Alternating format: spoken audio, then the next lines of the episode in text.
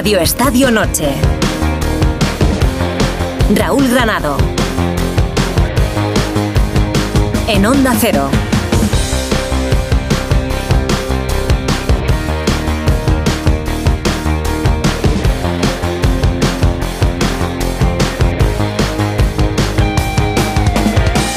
Los aficionados del Real Zaragoza y del Andorra deberían haber disfrutado esta noche de viernes de un partido en la Romareda, pero la nieve tenía otros planes en Zaragoza. Desde las 2 de la tarde, la nieve ha cubierto toda la ciudad. Calles cortadas, autobuses inutilizados, ciudad y carreteras colapsadas. Pero hasta las ocho y media, es decir, la hora en la que tendría que haber comenzado ese partido, no se ha sabido si el partido se jugaba o no, ni siquiera si se jugaba a otra hora diferente a la que estaba previsto. La explicación, había que intentar jugar el partido por las televisiones. Se han esforzado por intentar que el campo estuviera en algunas condiciones, quizá en, las únicas que se podía para las circunstancias que se estaban dando, pero limpiar los asientos de la grada era algo que evidentemente no se estaba contemplando porque no era materialmente posible en ese tiempo. Los más de 33.000 aficionados que caben en la Romareda y que hoy podían estar presentes en esa grada, eso da igual. ¿Para qué vamos a pensar en cómo esos miles de aficionados están en sus casas intentando saber cómo llegar al estadio, si tienen que ir, qué pasa con las entradas que han comprado? Y ojo, el Zaragoza ha estado ejemplar en, la comunicación porque lo ha contado cuando ha podido y como ha podido. No es una cuestión del club. Pero es un ejemplo más de lo que importa el aficionado en todo este circo. Evidentemente poco, muy poco. No es Zaragoza una excepción en esto. No es nada raro. Los aficionados han perdido todo su peso dentro de los clubes de fútbol. Pero no en los grandes transatlánticos. No, en todos. Da igual, primera o segunda división. El fútbol moderno ha ido apartándoles de cualquier toma de decisión en España o en cualquier otro país europeo, hasta convertirles en números que acuden cada 15 días a su estadio, molestando lo menos posible, aguantando horarios imposibles, precios inasumibles, no ven a los jugadores, no pueden hablar con los entrenadores, camisetas a precios desorbitados, competiciones en Arabia Saudí, y todo vale. Y con todo tragan, bajo el paraguas de la pasión por sus colores. Y encima, cuando vienen mal dadas, les piden que estén ahí para recorrer kilómetros o para ir a su estadio y apoyar al equipo y a los jugadores. Estamos todos en el mismo barco, les dicen. Sí, el barco es el mismo. Pero unos tumbados en la cubierta y otros remando en galeras. ¿Hasta cuándo?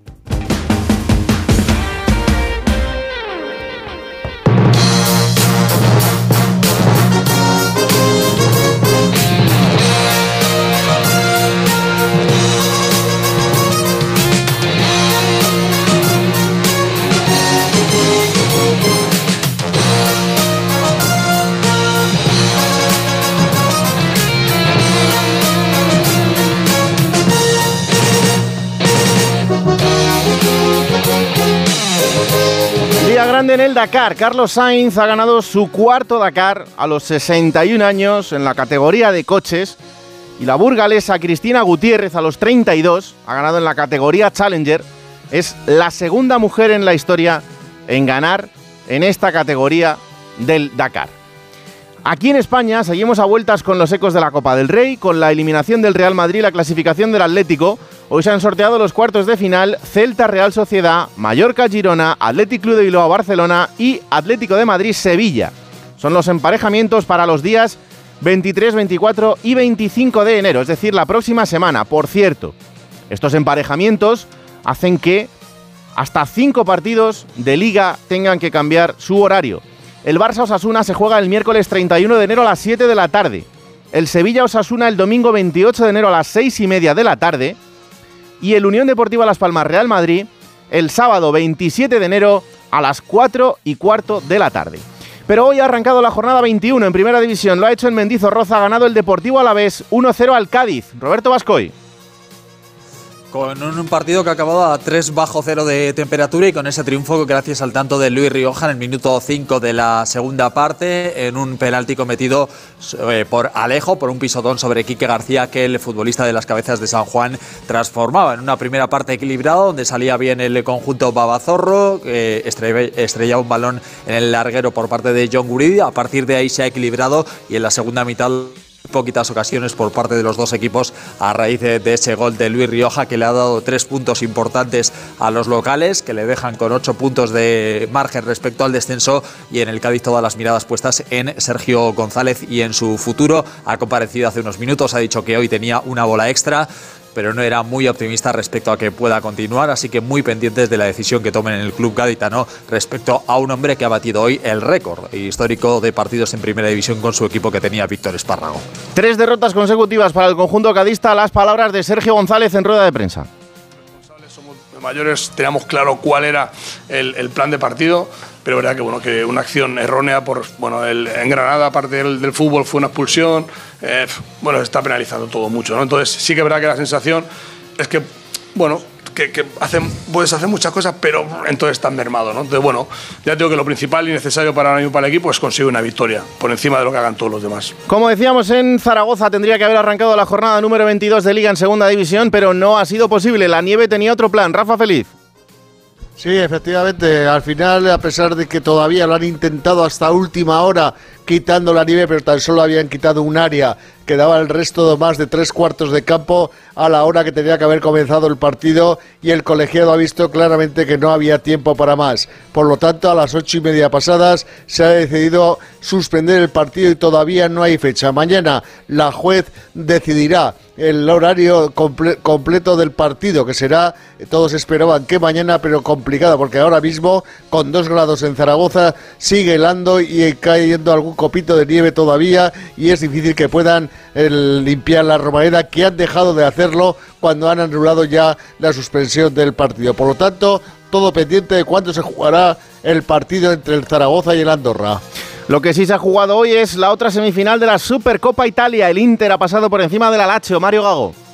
Victoria 3-0 del rival del Atlético de Madrid en Champions League el próximo febrero, con goles de Marcus Thuram en la primera parte, de Sananoglu de penalti tras la infracción cometida por Pedro, el delantero español de la Lazio, y de Fratesi en el minuto 87 en una contra donde ya la Lazio estaba volcada al ataque. Dominio total del conjunto de Simone Inzaghi que como ganador de la Copa Italia se enfrentará al ganador de la Liga del año pasado. Cambia el formato en Italia de la Supercopa a cuatro equipos, pero prevalece la gran final. El campeón de Liga, el Napoli, que ganó ayer 3-0 a la Fiorentina, contra el campeón de Copa, el Inter, que hoy gana 3-0 a la Lazio. El lunes la gran final entre Inter y Lazio. Si el Inter gana, será la tercera vez consecutiva que se alza con el trofeo, con Simón Inzaghi en el banquillo, que además se proclamaría el entrenador con más títulos en la historia de este gran torneo. En la Copa África, Cabo Verde 3, Mozambique 1, golazo de bebé de falta, Senegal 3, Camerún 1 y Guinea 1, Gambia 0. Euroliga de baloncesto, el Real Madrid ha perdido 98-74 con el Mónaco y el Valencia Basket ha ganado 84-72 al Olimpia de Milán en la Fonteta. Y en el Open de Australia la mala noticia del día es la eliminación de Paula Badosa en chicas.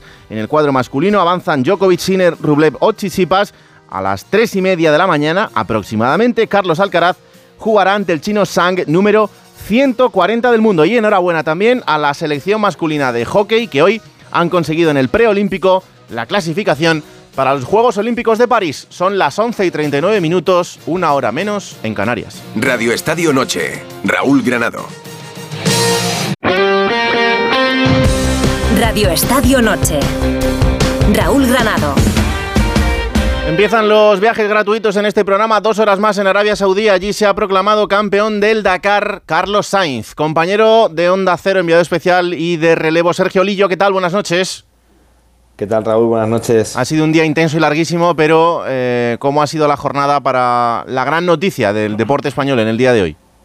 Bueno, pues como te puedes imaginar, ha sido un día espectacular, ¿no? Eh, de muchos quilates, de esos que yo creo que no se olvidan nunca. Eh, Carlos Sainz y Lucas Cruz han ganado su cuarto Dakar juntos, el cuarto con una marca de coches diferente, lo que pone de relieve la característica del piloto español de ser capaz de crear un coche de cero y hacerlo ganador, hacerlo campeón, una vez más. En este caso, un proyecto muy innovador eh, del que nadie ha seguido el camino, un proyecto que llevaba el tren motriz eléctrico, que nunca en la historia del Dakar había, había ganado un coche así. Y bueno, la, la ha sido por todo lo alto, además ha recibido la sorpresa de que estaba su hijo Carlos Sainz Jr., piloto de, Ferrari, una de sus hijas, eh, su mujer Reyes y algunos amigos ahí esperándole en la, llegada y la emoción del, campeón de, Carlos Sainz ha sido muy visible con, los ojos brillantes, con, lágrimas de emoción de ver ahí a todos los suyos celebrando un, un triunfo histórico, como tú decías. Le queda cuerda para rato, ¿no? Eso nos ha dicho, que sí que es cierto que él siempre hace esa reflexión, ¿no? Una vez que llega a casa, se relaja y, descansa de, si sigue, si hay algún proyecto que le interese o no. Es cierto que el proyecto de Audi termina aquí, es ese final que además yo creo que ellos, han, ellos soñaron y, Carlos Sainz y Lucas Cruz lo han hecho realidad. Y ahora Carlos tiene que decidir si hay alguno que le interese de los que están en marcha o a punto de arrancar, o si por el contrario eh, decide que hasta aquí hemos llegado y se retira por todo lo alto. Y la grandísima noticia también esa historia de Cristina Gutiérrez, eh, esta burgalesa de 32 años, que bueno, es increíble lo que está consiguiendo. Sin duda, sin duda. Ya en 2017 fue la primera piloto española que, consiguió ver la meta de un Dakar y cada año ha ido rompiendo diferentes barreras y lo de hoy ha sido increíble, o sea, de película de, Hollywood, porque ella empezó la etapa con 25 minutos de diferencia en contra ante su compañero de equipo eh, la cosa parecía complicada de que la recortase y cuando ha llegado a meta le han informado de que el compañero había parado más de 20 minutos por un problema en, el turbo y que había opciones de que no fuese segunda sino que fuese ganadora del Dakar. Ha pasado media hora de tensión, de nervios, de incertidumbre y finalmente cuando se ha confirmado la noticia, pues eh, una explosión de, júbilo, de emoción de Cristina que, hace historia, segunda mujer en la historia del Dakar que, consigue ganarlo y es que además es el broche final a, a una etapa antes de comenzar una siguiente que le llevará a competir con los coches grandes, con los coches con los que compiten los Carlos Sainz, los Sebastián Loeb, los Nasser Attiyah, mm. eh, de la mano de Dacia el año que viene en el Dakar. O sea que cierre de, ciclo perfecto y, el futuro brillante para Cristina. Pues eh, se echa el telón de esta edición del Dakar que nos deja estos dos grandes sabores de boca, estas dos grandes victorias. Eh, vaya por ellos y también esta edición, como siempre, peligrosa, como siempre eh, uno de los eventos deportivos a veces eh, de, mayor dificultad para los participantes, en el recuerdo de Carlas Falcón y el abrazo enorme a toda su familia y amigos. Eh, es claro y evidente la peor noticia de la edición del Dakar, pero aquí cerramos una edición más del rally quizá más intrépido del mundo, ya no en Dakar, ahora pues también en Arabia. Esto al final se va a ir hasta Gómez, Arabia. Sergio, gran trabajo, un abrazo enorme. Muchas gracias, un abrazo grande a todos. Cuidados. Chao, chao. Y como cada viernes este programa tiene banda sonora, la pone el DJ particular, el delantero de primera división, Sergio Camello.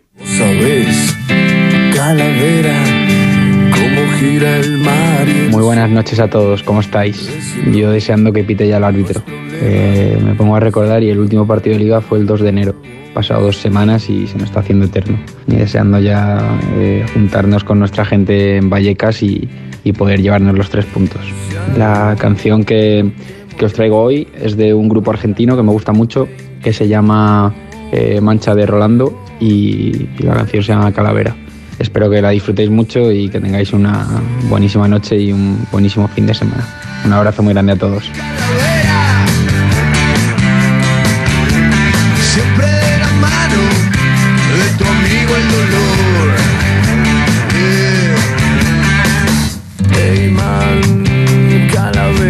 And roll en la noche del viernes para saludar a Alberto López Frau. Hola, buenas noches. Hola, Raúl Granado, buenas noches.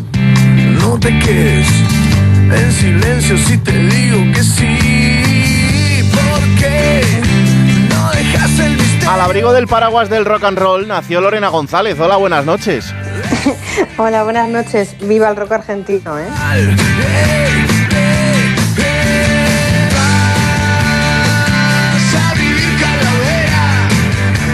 Pegada una chaqueta de cuero sigue Cristina Bea. Hola, buenas noches. ¿Qué tal? Muy buenas noches.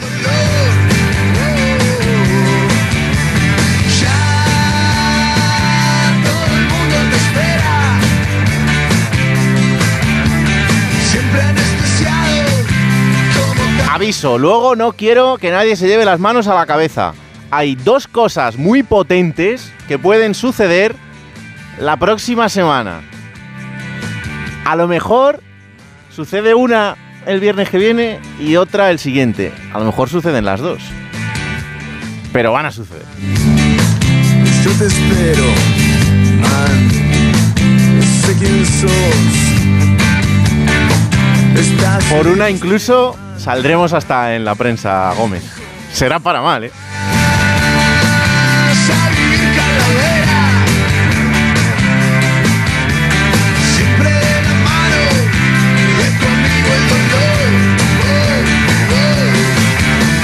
Más grande o como sea. Venga, y antes de meternos en el barro de la tertulia, quiero que Alexis Martín Tamayo, Mr. Chip, nos traiga el dato del fin de semana. Vuelve la liga. Hola, Alexis. ¿Qué tal, Raúl? Buenas noches. Vamos a hablar este fin de semana del partido de los extremos, o casi los extremos, porque es verdad que hay extremo por la parte baja, el Almería es último, pero no por la parte alta, porque el Real Madrid es cierto, con un partido menos, pero es segundo. El líder de la liga en esta jornada va a ser el Girona.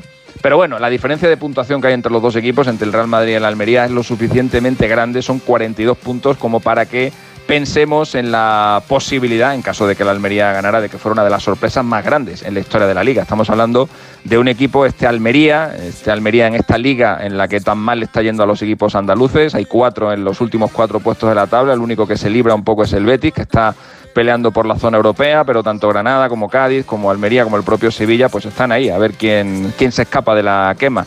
Ya que esta Almería es uno de los peores colistas en la historia de la liga, no ha ganado ningún partido, solamente tiene seis puntos a raíz de seis empates que ha sacado en esta primera parte del campeonato y que además en sus visitas al Bernabéu pues no le ha ido nada bien, la verdad. Hay siete visitas oficiales de la Unión Deportiva Almería al Real Madrid y son siete derrotas y algunas son rojantes, como aquel 8-1 que encajó el conjunto almeriense en la última jornada de la temporada 2010-2011. Bueno, esa es la que Mourinho, bueno, como no podía con el Barça de Guardiola, pues se limitaba a meter muchos goles a los equipos y por lo menos eh, conseguir una buena cifra anotadora. Al año siguiente el Real Madrid Mourinho sí que ganaría la liga, pero en ese quedó segundo, pero se despidió con una buena goleada ante el Almería. Bueno, quería aprovechar esta visita a la Almería para, en caso de que se dé, contarte la que para mí son las dos mayores sorpresas en la historia de la liga. Estando hablando como sorpresa, el hecho de que un equipo situado en la parte baja de la tabla gane como visitante a uno de los dos primeros clasificados y además habiendo una diferencia de puntuación lo suficientemente amplia entre ellos.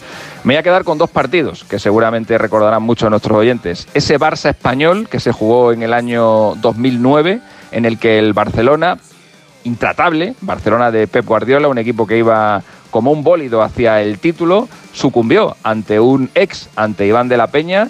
Estaba el español último, el Barça era primero, había entre los dos 42 puntos de diferencia, pero el español se las apañó para derrotar al Barça en el Camp Nou y darle un hirillo de esperanza al Real Madrid que inició su persecución al conjunto azulgrana, eh, que luego no terminó culminándola. Y la otra gran sorpresa sería la que se produjo en la jornada 34 de la temporada 2010-2011, eh, Real Madrid-Zaragoza. El Real Madrid era segundo, estaba buscando la estela del Barça de Guardiola, una vez más. Y el Zaragoza estaba peleando por evitar el descenso, era decimoséptimo y había 44 puntos de diferencia entre ambos equipos. El Madrid tenía 80, el Zaragoza tenía 36, pues el Zaragoza ganó 2-3 en el Santiago Bernabéu. Algo así sería el equivalente de lo que podría conseguir este fin de semana el Almería si es que le da por ganar en el Bernabéu, que ya lo veremos y lo escucharemos por supuesto en Radio Estadio. Ahí nos escuchamos. Chao.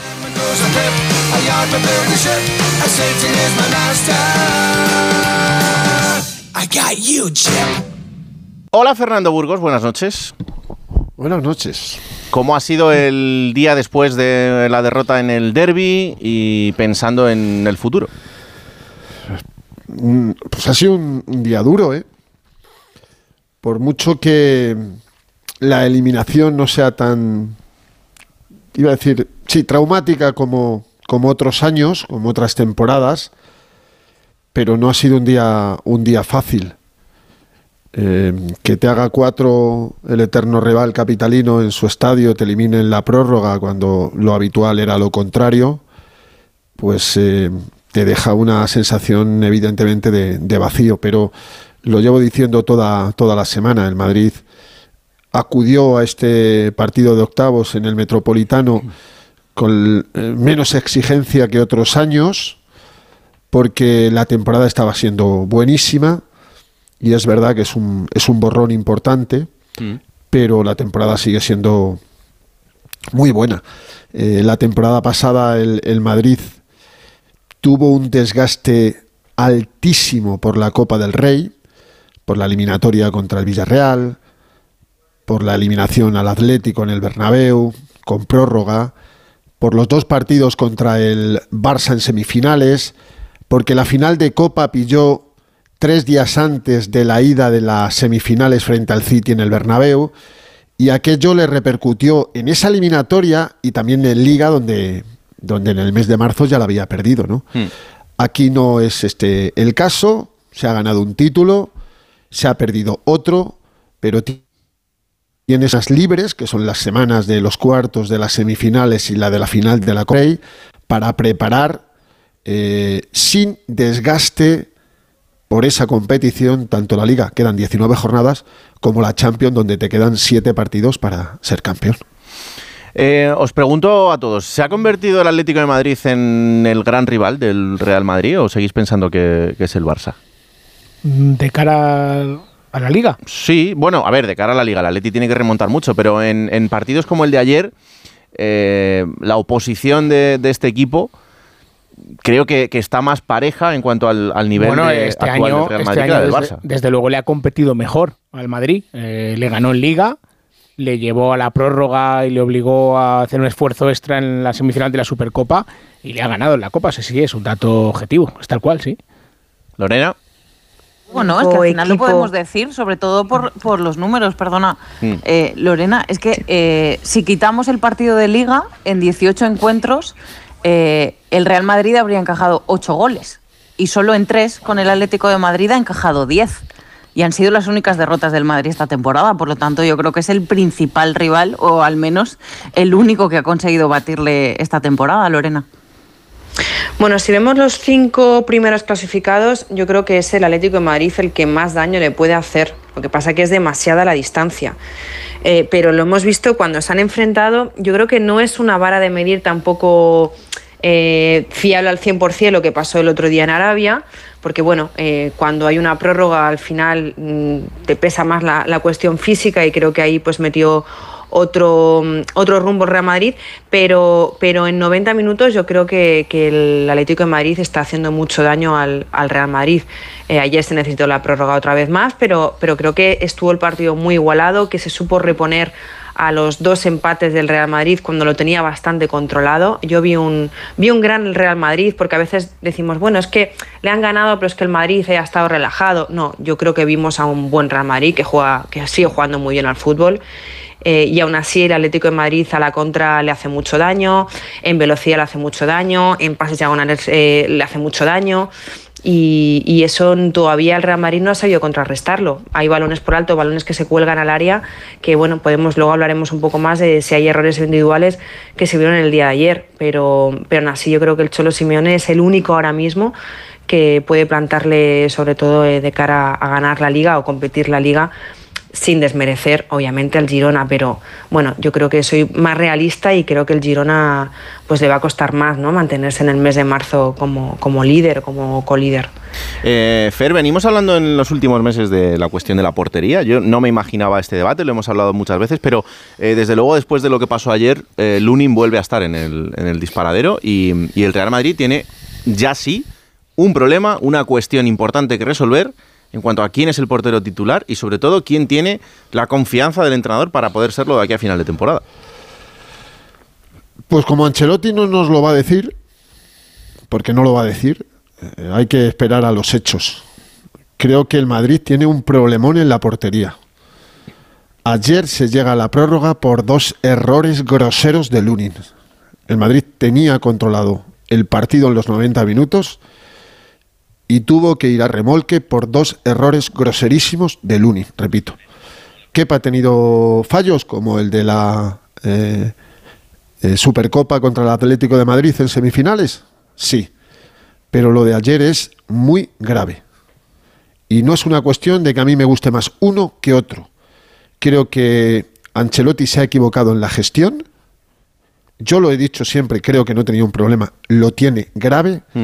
Y a partir de ahora, yo creo que la decisión va a ser Kepa Arrizabalaga. Salvo, salvo que vuelva a tener otro, con otro consejo de club. Y Ancelotti, como hombre de club, haga al- algo que no siente. Hmm. Bueno, así lo, así lo ha demostrado desde el principio de temporada. El preparador. Sí, no, pero a ver, hasta la lesión no había ni- ninguna. A Pero partir va- de la lesión. Vamos pues, a recuperar esa comunicación con Fernando que se nos está entrecortando y, y seguimos A mientras ver, tanto. eh, yo creo que no hay solución buena porque ninguno de los dos es un grandísimo portero, la verdad. Eh, uno es mejor en unas cosas y otro en otras. Yo creo que Kepa bajo palos a nivel de reflejos es, es- es mejor que Lunin, probablemente. Lunin en el juego aéreo, aunque ha habido, ayer no fue su mejor día, pero bueno, sobre todo fue esa salida abajo en la que le penalizó, midió mal. Es un poquito mejor que Kepa, pero los dos están a una distancia sideral de Courtois, que eso no es culpa de ellos, evidentemente. Y, y creo que a ninguno de los dos le da para ser un portero indiscutible nivel Real Madrid en su mejor versión. Entonces, pues eh, yo creo que sí que debería trabajar Ancelotti en darle confianza de verdad a uno de los dos, en eso estoy muy de acuerdo. Pero la mejor versión de los dos, mm, yo creo que no le da para ser indiscutible en un Real Madrid. Entonces tiene, es un problema de difícil solución. Decías, Fernando. No sé lo que se me ha escuchado. Eh, te quedabas en lo de que mm, eh, si eh, Ancelotti no lo hace será por una opinión de club. Sí, otra, otra opinión de club. Hmm. Otra recomendación de club. Eh, y a buen entendedor, pocas palabras bastan. Ah, para mí, eh, mi gusto, eh, creo que el Madrid no puede ir por ahí con Lunin. Por arte de Birli Birloque, no puedes poner por delante de Kepa al que has fichado, eh, al que has fichado como has fichado en- en en 10 horas para suplir a Courtois y ser tu portero titular por tres partidos contra el Barbastro, el Sabiñánigo y el San Nicasio, con todo el respeto a todos los demás, no puedes poner a Lunin por delante de Kepa. Creo que hay diferencias, creo que hay diferencias, como se demostraron en los primeros 14 partidos. Es que me parece que la diferencia es evidente. Si tú pones a uno y a otro, es que eh, ¿qué lleva Lunin en el Madrid? ¿Cinco años? Cinco años. Cinco años. Cedido al Valladolid, al Oviedo, al Leganés, eh, a punto de marcharse en el mercado de, de verano con una oferta importantísima del Ajax de Ámsterdam, el Madrid buscando un portero suplente para Courtois, hablaron con David Soria y de golpe y porrazo dice no me voy. Llegas a la pretemporada, al entrenador de portero no le gusta, quien le gusta es Kepa, y de golpe y porrazo se, se- se monta este aquelarre que, que nadie entendía, yo por lo menos no lo entendía, pero, pero no lo veía como un problema porque, porque parecía que los dos podían responder. No, esto ya se tiene que acabar, lo siento, pero se tiene que acabar. Ya no hay copas, ya no hay Supercopa, ya no hay Copa del Rey, solo hay Liga y solo hay Champions. No puedes estar con medias tintas. Kepa va a jugar el, el domingo, seguramente juegue en Las Palmas, pero lo de ayer hace mucho daño a todo este debate y a todo este asunto. Le hace mucho daño al Madrid. Y Ancelotti se tiene que decidir. Es el, él es el entrenador. Eh, Ficharon a un portero porque lo pidió también Ancelotti, porque no había confianza en, en Lunin, repito, y por cuatro partidos pones a Lunin a la altura de Kepa. Yo no lo entiendo. Ni lo entendí antes, ni lo entiendo, por supuesto, después de lo de ayer. Bueno, habría que tener en cuenta a lo mejor cómo estaba mentalmente Kepa. Yo creo que aquí la base eh, es que les pesa mucho que son suplentes de, del o sea, de, de Thibaut Courtois, que es el mejor portero del mundo. Y luego yo creo que Kepa no ha mostrado regularidad ni seguridad en ningún equipo donde ha estado. A la larga, ¿no? O sea, si, si, si el Chelsea te lo cede, es porque tampoco confían en él. Si no, por lo menos sacan un pastizal por él.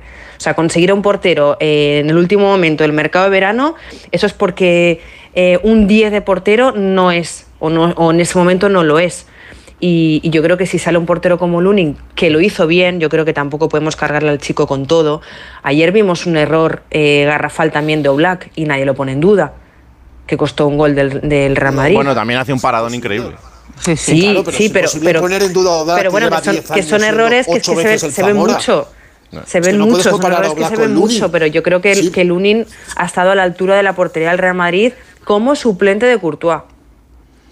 Cristina. Pero es que al final hablaba Fernando de las eh, cesiones al Leganés Valladolid y Oviedo, donde no era titular tampoco. Es que al final tienes de, de titular en la portería del Real Madrid a un guardameta que venía de suplente y de ser suplente, que al final es un chico de 24 años eh, que está totalmente por hacer y por demostrar si realmente estaría a la altura de la portería del, Real Madrid, que tampoco le favorece que a nivel de defensa pues tampoco tienes a Militao y probablemente no sea el mejor momento o que Rudiger esté siendo capaz de lo mejor, pero también saliendo en muchísimas fotografías en aspectos negativos, pues también, pero yo creo que esta alternancia no les ha beneficiado anímicamente a ninguno de los dos, ni a Lunin ni a Kepa, que yo realmente después de su salida de Inglaterra pensaba y por lo que hablé portero.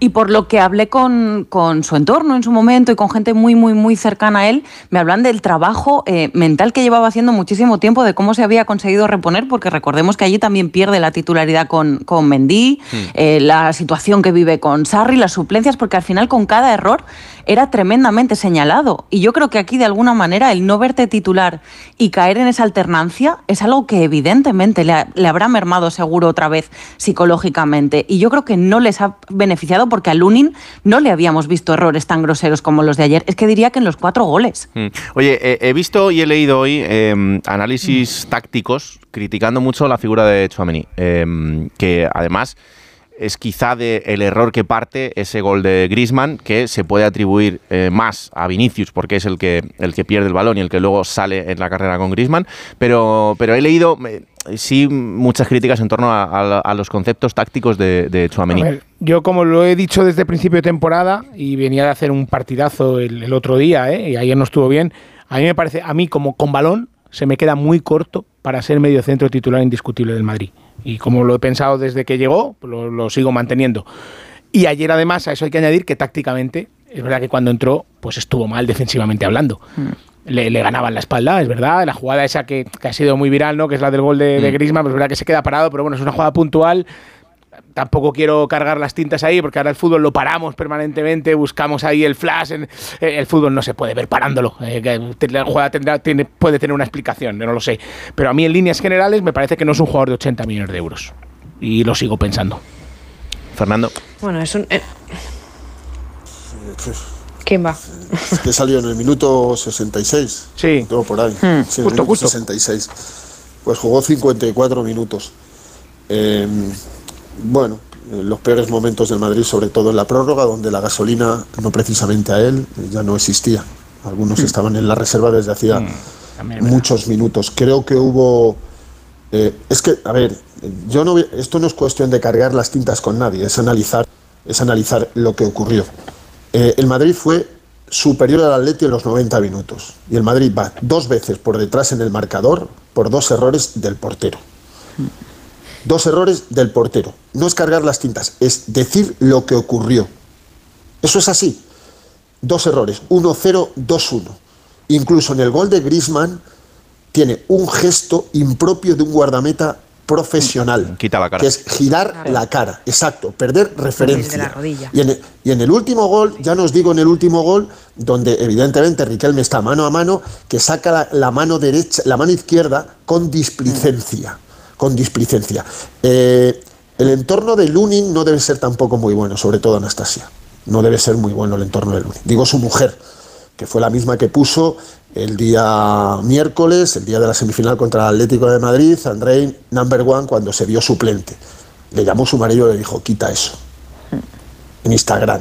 Vamos a ver, estamos aquí analizando poco, un poco todo.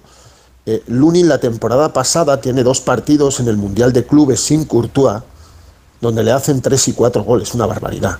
Era transparente, como dice el látigo, transparente. Y esta situación o se acaba ya, o se va a enquistar y se va a convertir en un problema. Lo dije ayer en el primer gol, y en el segundo gol ya ni os cuento. Es que esto ya es un problemón. Hay- estos, estos son gustos para mí, ¿eh? para mí son gustos. Eh, eh, yo creo que Kepa es bastante mejor que Chouameni. En verano en Madrid toca dos palos, que son Bono y Mamardasvili. Lo vuelvo a repetir una vez más.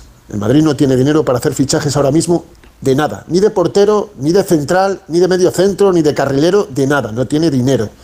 Y alguno me dirá, ¿cómo no va a tener dinero el Real Madrid? Pues a lo mejor porque todas las manzanas van en una cesta. Claro. y esa, ces- y esa cesta. Y entonces, ¿pagaron 15 millones por bono como pedían? ¿Lo pagaron? Eh, pregunto, decírmelo, por favor. ¿Pagaron por Mamardasvili 14 o 15? ¿Lo pagaron? Y el Madrid se tuvo que ir a un portero, a un portero que efectivamente ha tenido sus valles, sus altibajos, pero que es un portero internacional que costó mucha pasta, mucha pasta, que al Madrid no vino porque Zidane quería que su hijo fuera el tercer portero y que no querían quitar a Keylor Navas, que es una cosa alucinante de lo que pasó y es un portero internacional que ha tenido sus momentos eh, eh, buenos y sus momentos malos o menos buenos. Eso es así. A partir de ahí se pueden analizar muchas cosas. Yo creo que Chouameni, eh, como, como Coutinho no valía 120, ni Dembélé valía, ni valía eh, 120, eh, Chouameni es un magnífico mediocentro, como demostró en el Mundial, de, de- en el último Mundial, que fue de los mejores jugadores de Francia. Para mí, lo que pasa que ayer, repito, es que es muy difícil que el Atleti te tire tres veces a portería y el portero pare una que fue una paradita.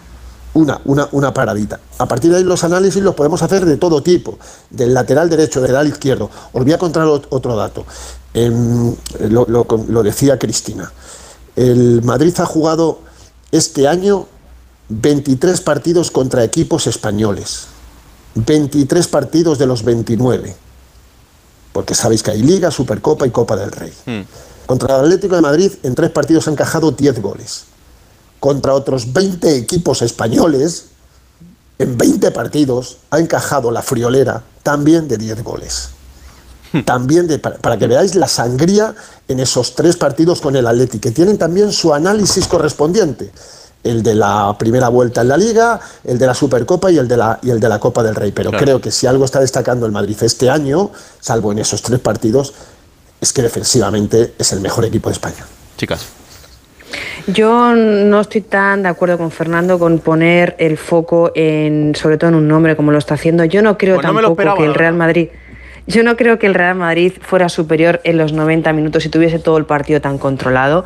Yo creo que incluso el partido se vuelve un poco loco o desordenado cosa que eso le favorece, a- le favorece creo yo, al, más al Atlético de Madrid. Cuando el partido empieza a trabarse, cuando empieza a haber quejas, cuando hay faltas, eh, cuando hay errores de bulto, todo eso para mí en el Metropolitano lo controla mucho más el, Atlético de Madrid, que recordamos el tiempo que lleva sin, o sea, que lleva es sin perder en el estadio. Creo que eso influyó muchísimo y no es eh, vendedor de humo el Cholo Simeone cuando, cuando hizo eso y cuando pidió en ese momento alentar más al equipo.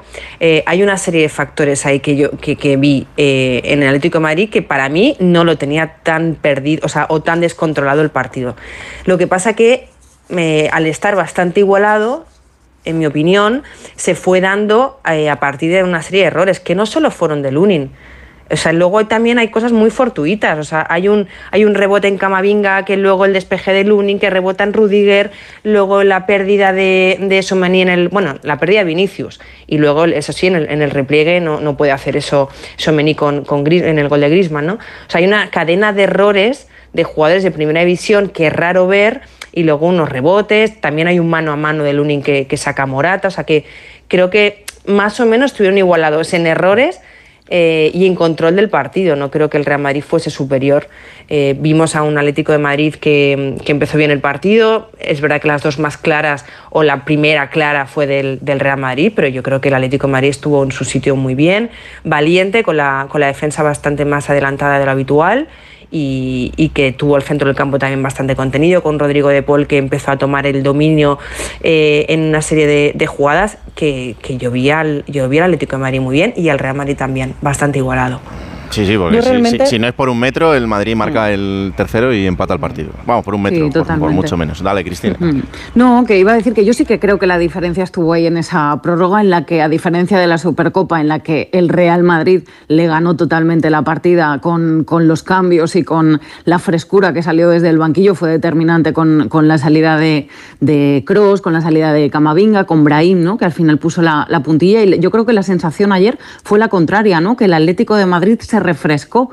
Ahí vimos el gol final de Rorro, pero también Grisman, ¿no? Que yo creo que hizo mejor partido en Arabia, es mi sensación, pero que ayer fue más determinante con esas dos acciones, ¿no? En, en los goles Mm. y que yo creo que al final desarbolaron a un Real Madrid que escuchamos después a Carvajal o a Ancelotti, no queriendo decir, eh, bueno, hablar mucho demasiado, ¿no? Pero acusaron el cansancio y, y lo dijeron, ¿no? Y hablaron de ello. Y el Cholo lo sabía y ya había dicho que tenían que ser muy conscientes de los duelos, de la intensidad de la concentración y del ingenio de sus jugadores para superar al final una eh, superioridad física, valga la redundancia, del Real Madrid que lo había demostrado en la Supercopa. Y yo creo que ahí, en ese caso, el Atlético tuvo la fortuna del demérito defensivo en esa faceta, sobre todo bajo palos, de Lunin. Y ojo, también en ataque, porque los números de Vinicius yo creo que también son reseñables, porque si al final Vinicius tiene el día, por mucho que, que Lunin tuviera el contrario en negativo, es que al final el dato de, de Vinicius, lo tengo por aquí, perdió 32 balones,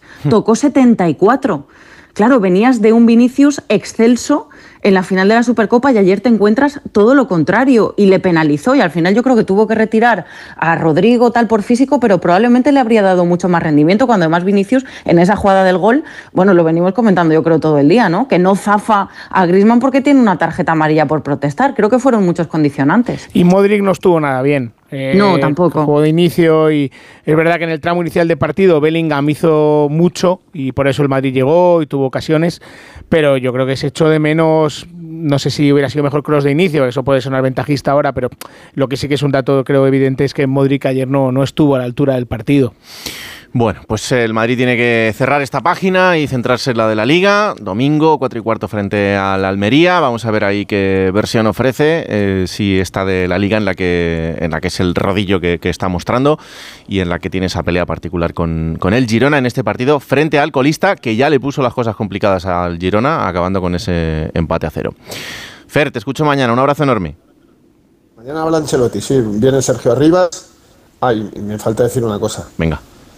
No, con respeto a todo el mundo, ¿eh? Mm. No creo que un equipo que está en la jornada 19 a 10 puntos del líder sea un rival. No creo. Tiene que cambiar mucho la película. A 10 puntos. Y alguno me dice, con un partido menos, como el líder. No lo creo, pero escúchame, a lo mejor estoy equivocado yo. Venga, hasta mañana a todos. Chao. Adiós, un abrazo. Barcelona, Alfredo Martínez, ¿qué tal? Muy buenas.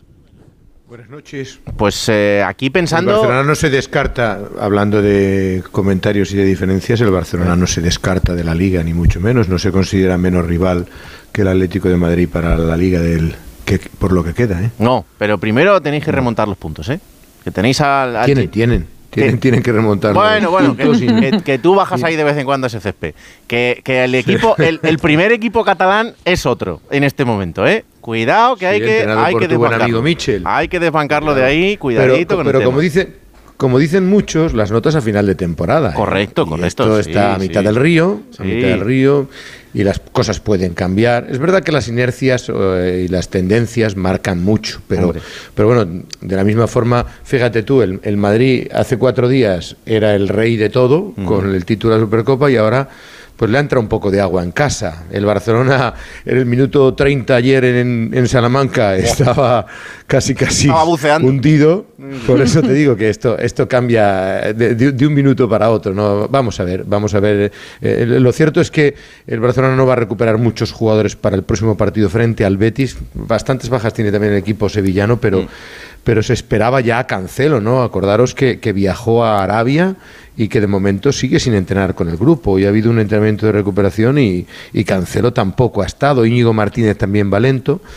Y yo me imagino que quizás ese bombazo de enfrentamiento con el Atleti Bilbao hará que Xavi ponga casi todos los huevos en la cesta de la Copa del Rey para la semana que viene en el, en el trascendental partido a un solo partido en, en San Mamés, ¿no? Joder, pues el partido contra el Betis yo lo veo difícil, ¿eh? porque están los dos en un momento en el que Hmm. vamos a ver, pero, pero claro, e- este Betis también tiene que intentar renacer y hacerlo cuanto antes porque se está metiendo en esta situación que no es que sea complicada porque sigue ahí cerca de, de Europa, evidentemente, y después de haber ganado al Granada, pues parece que, que la cosa se ve de otra manera, pero, no sé, yo, yo lo veo como un partido importante para los dos. Sí, es que el Betis, de, antes de esa victoria ante el Granada, el único partido que había ganado había sido en Copa 1-2 al Villanovense desde el 26 de noviembre. O sea, es que el Betis no está bien. El Betis no ha pegado un bajón respecto a ese equipo que a principio de temporada, sobre todo en casa en el Villamarín, era espectacular. Ha bajado mucho pero es que el Barça pues está dejando muchas dudas. La victoria de ayer es lo mínimo que debía hacer, pero no fue convincente, ni muchísimo menos. De hecho, si, si llega a hacer el 2-0 Unionistas, que tuvo la oportunidad en alguna Mm. ocasión, se, se lo hubiera podido complicar muy mucho. ¿eh? Luego llegó el gol de Ferran y a partir de ahí... Iñaki Peña fue el mejor Alberto Bueno, del ¿verdad Barça. que sí, Alfredo? Sacó, sacó dos Sacó o tres tres. paradas. La de, sí, sí. la de Rastrojo, la de Exacto. Rastrojo que dices tú el 2-0. Justo esa. Y aquí un, un minuto antes del, del empate de. Ferran tiene una ocasión en Unionistas que se van todos al ataque. Yo creo que es lo que les penalizó. Y ¿eh? luego fíjate que, que yo he sido muy crítico con Xavi en algunas cosas, pero creo que eso también es un tema de jugadores, tienen que dar un paso adelante. ¿eh?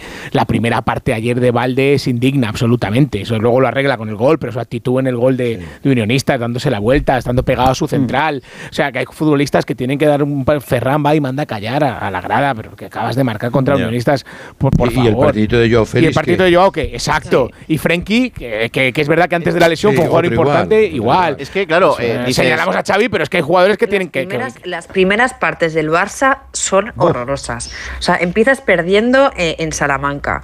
El otro día el Barbastro te hace No, no, dos toda la goles. Yo no sé, temporada. Eh, el pobre Xavi, claro, toda la temporada, el pobre Xavi en los descansos eh, eh, no, no vive. eh, y menos mal que en algunos partidos ha tenido reacción, pero que tiene que cabrear, se tiene que gritar, parece un patio de colegio eso. Porque cuando No, ha sido bueno, sacar cuando ha hablado, cuando ha sacado la cara por sus Pedri. jugadores, no la- ellos no la han dado por él, ¿eh? Mm. En ningún momento hemos visto a los jugadores del Barça que den la cara por su entrenador. Y él se la está partiendo y al final se la van a romper y el que, al que se la van a romper es al entrenador y no al resto de jugadores que creo que, que hacen partidos como, como lo que está comentando Alberto de Valde que, que- que no, no se merecen ponerse esa camiseta. No, no- tengo los datos, pero yo creo que si solo hubiera segundas partes, el Barça, si no sería líder, poco le faltaría. ¿eh? Ha tenido que remontar partidos y partidos, o por lo menos intentarlos a lo largo de toda la temporada y encajar goles en los primeros cinco minutos de partido, cinco o seis, y, y de ellos muchos en el primer minuto de partido. ¿eh? O sea, una actitud, es un problema de actitud, ¿no? de salir al campo, de De intensidad. si te estás ¿no? ganando la titularidad, porque a lo mejor, como he comentado en otras ocasiones, yo creo que está muy fácil ser titular en el Barcelona, que no hay mucha competencia porque no tienes una plantilla pues eh, muy completa o, o que tengas a dos jugadores por lo menos por puesto que te vayan a responder bien y creo que eso al final pues uno se va conformando, se va relajando porque si no es que no me explico cómo salen muchas veces al, al partido. Yo creo que ahora contra el Betis, el Betis eh, posiblemente está en ese momento, ahora mismo, el mes de enero, o los próximos dos partidos, de decir, bueno, ¿para qué estamos? no Si realmente estamos como para, me- para pelear una Champions, por ejemplo. Y el Barcelona No, pero- es que, como siempre, es un tiro al aire. Pero Eh, yo bueno, os, decía, os decía, por ejemplo, em, el, eh, este símil del Atlético de Madrid, porque yo creo que la plantilla del Barça es mejor que la del Atlético de Madrid, jugador por jugador, ¿vale? Eh, Pero creo que el nivel competitivo del Atlético de Madrid ahora mismo es superior Pero al del Fútbol Club la- Barcelona. La del Barça es mejor estando todos, pero es que el Barça, la Claro. baja de Gaby es una puñalada. Sí, pero el Barça no de puede estar equipo. así por- porque No, le pero falte es que- Gavi. Es que afecta mucho, Raúl. Es que es un Y centro Ter Stegen. está volviendo. No Ter sé, pero con Stegen. los jugadores que tienes, es que no sé. Y, y- y la- y esta no tiene remedio, porque es la ausencia de Busquets, porque nos pasamos la vida diciendo que Busquets no era el que era, que, que es verdad, el que fue, perdón, pero es que Busquets el año pasado le daba un orden al equipo que no se lo da ahora mismo nadie, porque Gundogan no es medio centro y tiene que jugar ahí, porque Oriol Romeo cuando juega no está, y porque Frenkie tampoco es medio centro, es más un Y- y- interior. Y, luego, al, al- al hilo de lo que estabais comentando, y el rendimiento, decís, de titularidad barata. Oye, Joao Félix, que está teniendo la oportunidad de su vida de renacer, la está dejando pasar. Es otra más. A- a- ti- tiene, un- pero ya, pero tiene una vida, tiene una vida que dices, oye, un club, que- un estilo de juego que parece que te debería gustar más, a, a un equipo grande, eh, un- una afición que te recibió con los brazos abiertos. ¿Qué más quieres? Para, y, y- y esa no indolencia, quieres esa apatía. Ya, claro, pero no es que no. pero Lorena, es que en los partidos grandes tampoco pero sale y se come el campo. Tampoco está, ese es el problema. Es que apareció el del Atlético Claro. para salir en, en las portadas y callar bocas y ya está. Es que las ha Sí, vuelto a abrir. Con lo cual te demuestra que cuando quiere, quiere, ¿no? Eso es. y puede. Eso es. Pues no lo sé, pero eh, claro, tú piensas y dices, bueno, es que ayer, claro, te vas ahí a, a Salamanca, a un campo que no es el Camp Nou, a jugar ahí, bueno, pues igual alguno se te despista, pero es que luego llegan los partidos importantes Y es que Sí, el partido de ayer es incómodo para cualquier futbolista del Barça, es algo evidente, es evidente, ¿no? Es un campo pequeño, un rival que te aprieta, hipermotivado el partido de sus vidas, eh, todo eso es verdad. Pero es que yo creo que yo, tengo la sensación de que Joao es, es que es ese jugador ya, o sea, es que no le vamos a cambiar, le, vamos- le estamos pidiendo unas actitudes que yo creo que no va a tener nunca. ¿eh? Y, y la afición del Atlético de Madrid, que, que tiene un- un- una contradicción en sí mismo, porque no quiere, claro, que, que Joao Félix juegue muy bien para no darle la rabieta, pero dice, bueno, es que al final no se va a revalorizar, Claro, ¿a me se lo lo voy a tener que volver a quedar. Y, y- y tiene una ficha impresionante. No, o sea, Alfredo, y es el la- fichaje más caro de la historia del Atlético de Madrid. ¿eh? Sí, sí, No, sí, y- pero claro, cuando no, tú le o sea- preguntas a un Atlético si, si quiere que, que Joao Félix triunfe en el Barça, tiene un contrasentido, porque dice, bueno, yo sí, pero no. Si se revaloriza, sí, pero en el fondo no quiero que, que triunfe y ahora están en esa, en esa tesitura, ¿no? no sé si él se ha enterado de que tiene que La volver allí. diferencia, por ejemplo, de- del Atlético de Madrid, son situaciones distintas, ¿no? Pero el Atlético de Madrid hemos visto en partidos que eran incómodos, por ejemplo el de Lugo, que el día de Reyes, vete a Galicia, y, y al final juegan y, resuelven bien el partido, sobre todo es un tema de actitud. El año pasado, justo antes, no sé si os acordáis, justo antes de ir al Mundial, eh, se jugaba una eliminatoria en, en Soria y también los jugadores titulares, Grisman titular, todos titulares los que iban también al, al Mundial y ganaron, solventaron la eliminatoria y mostraron profesionalidad y que están con su entrenador, que es lo que a mí mm, me está faltando ver en estos jugadores del... No, del yo creo que los jugadores sí que están con el entrenador, ¿eh? Hmm. Yo, yo, yo no creo que el problema sea falta de Pues conexión. eso se demuestra en el campo, Alfredo. Es, indolencia, es... eh, Sí. No, porque Joao Félix, entonces ¿qué tiene? ¿Problemas con todos los entrenadores del mundo mundial? Sí, Eh, sí, porque- sí, sí, sí. De- de- claro. Yo no, no, no, No, no solo quiero cholo, pensar no eso, solo ¿no? cholo. Pero, pero claro, tú ahora eh, te paras a pensar y dices, bueno, venga, el Barça eh, se complica demasiado la historia y echa a Xavi. Pero es que a quién traes. Claro, es que ese es el tema. No, no le va a echar, ¿eh? no le va a echar. Yo, yo creo que es mucho más factible si las cosas se torcieran de aquí a final de temporada, que él no siguiera a que el Barça le eche. Alfredo, ¿y Yo ¿no crees que además la puerta se queda sin paraguas? Bueno, pero, pero eh, ya buscaría, ya buscaría otro. Pero ¿quién otro puede haber ahora mismo con, con, con el pozo suficiente? Ar- Artetas, hay, Sí, hay- pero- hay pero siempre ahora- ahora no, en junio no lo sé, Mira, ya- pero ya ahora- ¿Sabéis quién ha empezado a sonar, no? Sí, Desde bueno. Italia. Tiago Mota. Ah, pensé que lo decías, por, lo decías lo de Mourinho. Ah, vale, vale, vale. No, lo de Mourinho era la, era 28 la de diciembre de la pasó ya. semana. Vale, vale, vale, vale. Pero, pero Tiago Mota, que, que está haciéndolo bien en Bolonia, Sí, que es muy amigo de Deco, y bueno, que es un tipo con carácter, pues ya, ya Eso te iba a decir, que, que ese entrenador mm, es otro perfil, muy diferente. Sí, sí, sí, evidentemente. Lo que pasa es que cuando no te van las cosas a lo mejor tienes que probar otra cosa, ¿no? Pero yo, yo fíjate, eh, eh, al hilo de que decíais de que a lo mejor los jugadores no están, el Barça ha remontado muchos partidos y ha ido hasta el final en muchos de los partidos, con lo cual te demuestran que, que sí están en la lucha. Otra cosa es que a veces es por apatía, porque claro, tú debes a De Jong que hay días que te parece el mejor jugador del mundo y otros días que, que como el otro día que comentamos en Salamanca, diré, mira, Frenkie, vete al, al rincón de pensar porque no das una. Y como él, pues, Oriol Romeu... Bueno, eh, se, con- en- se en- contagian. Hemos visto a Gundogan sí. que parecía pues otro futbolista el año pasado del City, pero luego en partidos clave creo que Gundogan los últimos partidos ha estado muy bien también. A mí sí me Pero está bueno, que es que eso lo hemos visto, o sea, se lo ¿eh? estamos viendo a, a muchos jugadores. Yo creo que los únicos que se salvan en ese sentido, que no los ponemos en duda, pues son un par. A lo mejor es, no sé, Ter Stegen, Araujo, pero que al final se No, y lesiona tampoco muchísimo. está Araujo. El mismo Ferran. fino. De Jong y, y, bueno, Ferran que sí que se ha ganado la titularidad porque ha hecho un par de partidos mejor por lo Pero menos luego- que, que Joao Félix. Pero- Pero luego, ¿qué le dices a Lewandowski? Lewandowski el año pasado está bien, este año no mete ni una. Es un problema ya de, de- de futbolista, de que ya, ha pero perdido tampoco tiene un confianza, 9 que, que- le compita. Sí. La sensación Y tampoco tiene de- un mundial por delante. Y ahí la se termina sensación de que este Barça. Es como, como, el, como el estudiante que es muy inteligente pero no le gusta ponerse de cara al libro pero sabe que luego se va a poner Vago. 10 minutitos y puede sacar eh, su arte y va a sacar el examen. La sensación es que a este Barça le pasa lo mismo. Hablo de memoria, Alfredo, ahora, pero solo ante el Betis, el Villarreal y el Barça, ay, perdón, y el Atlético de Madrid, el, Amberes. Barça ha conseguido irse al descanso eh, por delante en el marcador.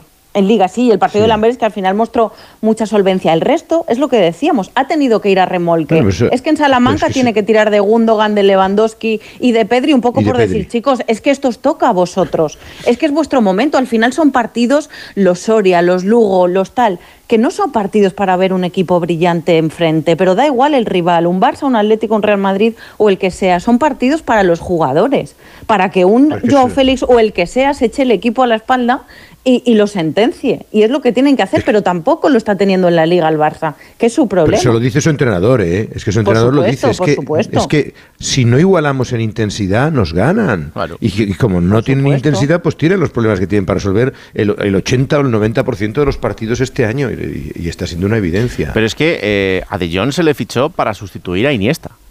Y, y fijaros por dónde vamos. Pero es que De Jong se estaba yendo el verano pasado. Es que De Jong estaba fuera. A ver, De Jong empezó bien la final, la temporada, ¿eh? Supercopa, la Supercopa del año pasado le dio la vida, pero teniendo a Busquets también al lado. Hasta la lesión Mm. estaba bien. Creo que eran sus mejores partidos en el Barça, en el arranque de esta temporada. A la vuelta eh, de la lesión ya ha sido otra cosa y muy diferente, sí.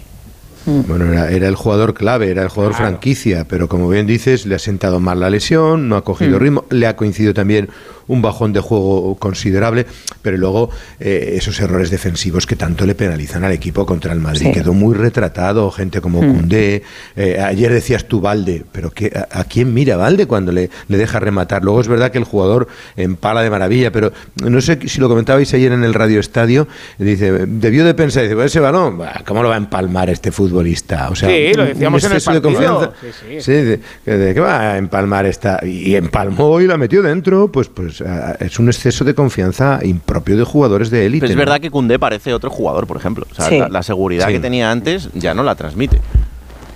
Está mal perfilado, además, ayer en la jugada del gol precisamente de Unionistas está de espaldas. Es que es imposible que pueda defender bien ese balón. No, perdón, una ocasión que tiene en el tramo inicial Unionistas. Es que luego hace el gol que hace, es verdad, que es un tiro desde su casa, que Sí. le sale un golazo, Sí, ¿eh? sí, sí. Pero, pero el nivel que está mostrando Koundé es bajísimo y la Supercopa fue terrible. Mm. Yo creo que eso también es falta de concentración. Eh, creo que era Cristina la que estaba diciendo que hay partidos como que, bueno, que no le apetece, ¿no? Que ser un poco como vagos. Bueno, eh, yo me estoy acordando de dos victorias que ha tenido el Real Madrid eh, con los, el peor partido del en juego, seguramente contra el Alavés o contra el Mallorca, que han sido dos partidos pedorros del Real Madrid y que los ha sacado adelante por la mínima, sí, a última hora, lo que tú quieras, pero trabajando. O sea, y ponen, y esos partidos son los que, los que marcan eh, la diferencia, los que te dan la liga. Partidos Suerte, feos. Y la suerte de Lorena, porque el Barça ha ido hasta Granada, hasta el último minuto, empatando, empatando, y ha ido otros partidos que no ha tenido la suerte en el Hmm. último minuto, porque la, la- la diferencia entre los tres puntos del, del Alavés, del, perdón, del Madrid en, en Vitoria y los que no se lleva el Barcelona en Granada o en otros campos, a lo mejor también es un poquito de factor suerte, ¿no? Es Bueno, verdad que el algo Madrid lo intenta. Hombre, cuando algo no te va bien, desde luego que la suerte tampoco te acompaña. Pero Hombre. también hay que buscarla. Y creo que el Real Madrid la busca, la busca, la busca y sabe que le llega. No, Yo, yo- eh, oye, hemos visto muchos partidos del Barça encerrando al rival hasta el último minuto. ¿eh? Yo, Alfredo. Bueno, el- claro, el- porque le entra las prisas luego. El problema que, que veo ahora es que en ese vestuario mm, no veo grandes líderes que, que se dediquen a hacer esa función dentro de- del vestuario. Y, No, no los hay, Y, y creo, no sé, a lo mejor es un, un recuerdo muy del pasado, pero que aquel Barça de los holandeses en el que empezaron los clanes y en el pezo- que empezó cada uno por un lado, no es que vaya a pasar ahora, pero, pero sin esa figura referencial que, lleve un poco la voz cantante, no sé si hay gente, eh, pues empezando por los chavales, hasta la gente que tiene que dar eh, un paso hacia adelante, que, que no sepan muy bien hacia dónde ir. Sí, fíjate que uno de los líderes, eh, parece mentira, era Avi. Con solo eh, 19 años es un jugador que estaba asumiendo un rol importantísimo, porque era un jugador que, que insuflaba carácter. El otro día decía Xavi, yo creo que un poco exageradamente, que era eh, un, bueno, un golpe de- en el corazón tremendo la pérdida de Gaby, ¿no? Eh, pero mm, Lewandowski, bueno, es un poco líder, pero no es un líder. De John es un poco, tendría que serlo Gundogan, pero no lo son, no son jugadores que aglutinen al resto, no, no es tienes el. Busquets de tipo, no tienes el Messi, no tienes jugadores que, que en un momento dado... El único, el único podría ser Araujo, por carácter, por, por lo que Sí, lo es, representa sí en lo el es, campo, por, por cómo pelea cada balón, mm, bueno, por cómo ha mejorado, por años que lleva. Pero claro, eh, eh, últimamente el pobre está, está eh, de papel. Aún así, No, yo no, no veo quién podría ser por, por, por, por veteranía. No, quizá Ter Ter Stegen, pero bueno. Pero por su- sí, pero por su carácter, pues mm, es mucho más frío, ¿no? no, no pare- Yo creo que sí que falta un liderazgo. No, y que si no lo han sido este hasta ahora, Barcelona. no lo van a ser ahora. Quiero decir, lo estamos hablando No ya en hay. el mes de enero. Sergi que no- Roberto, pero también es otro carácter. también. no, no, no, no, no es ese perfil. No. es, Claro. un- Para nada. es otro tipo de, de- de capitán, ¿no? Es un. Es un, Sí, es un poco más que- como que- Nacho. De amor propio, ¿eh? que Sí. es lo que demostraba Gaby, sobre todo, ese punto honor. No, Araujo Esa- tiene ese perfil y, y tiene un Sí. poco de liderazgo, pero, pero no, no, no, no, no, no aglutinan todo el peso de un equipo menos de un Barça. ¿eh? Claro. Bueno, Alfredo, pues estaremos muy pendientes de lo que pase este fin de semana, el domingo, en ese partidazo del Villamarín. Parece que Christensen llega sin problemas después de las pruebas que le han practicado hoy y también Laporta, que ha estado en Alemania en ese homenaje a Frank Beckenbauer que ha rendido el Bayern de Múnich, en el que ha estado hasta el propio presidente de la de Alemania allí en, eh, dando un, un discurso. Pues mañana, mañana vamos a ver la sesión preparatoria del Barcelona y ese choque del próximo domingo fundamental. Ay, por cierto, le han cambiado definitivamente el horario del Barça, como te Sí. comentaba, a las ocho y media, Sí, sí. contra Osasuna miércoles 7 de la tarde. Vaya un baile de, de horarios. Como sigan adelante los equipos de la Copa, van a ir cambiando y bailando jornadas. Pero Sí, bueno, sí, eso- es, es- es lo que hay, el respeto máximo a los aficionados. Sí, están contentísimos todos. Gracias, Alfredo. en Valencia. Un abrazo. Hasta mañana a todos. Buenas noches. Chao. Eh, Cris, ¿te ha sorprendido el fichaje de Guedes por el Villarreal? En absoluto, llevo meses diciéndolo, Raúl. Mm. Eh, tenía la pedrada absoluta de que Guedes podía reforzar al Valencia en el mercado de invierno. Él se ofreció en, en verano y Lim no, no accedió. Él estuvo aquí, él tiene muchísima relación personal con Titi Correia, con Rubén Bezo. Él tenía ganas de, de volver a la ciudad. Y para mí podía ser un as en la manga que se guardara Peter Lim, como no, no lo traigo en verano y ya que no voy a hacer refuerzos en invierno, Mm. veo cómo me las eh, organizo a nivel de, de representante de Méndez y tal para que venga en invierno. Y cuando llegó Marcelino al Villarreal, eh, dije, Guedes se va al Villarreal, convencida de que Marcelino iba a querer recuperar la mejor versión del Luso, pero lo pongo en cuarentena. ¿eh? Yo llevo semanas diciendo que tengo muchas dudas en torno a, a Gonzalo. Sí. Llega con problemas serios en la rodilla izquierda, viene de dos intervenciones, apenas ha participado en 14 partidos con el, con el Benfica, ningún gol, solo una asistencia y no ha jugado más de 25 minutos en ninguno de esos 14 partidos. Y yo eh, llevo semanas comentándolo aquí en, en Valencia, el hecho de que Gonzalo para estar con Marcelino tiene que trabajar muchísimo.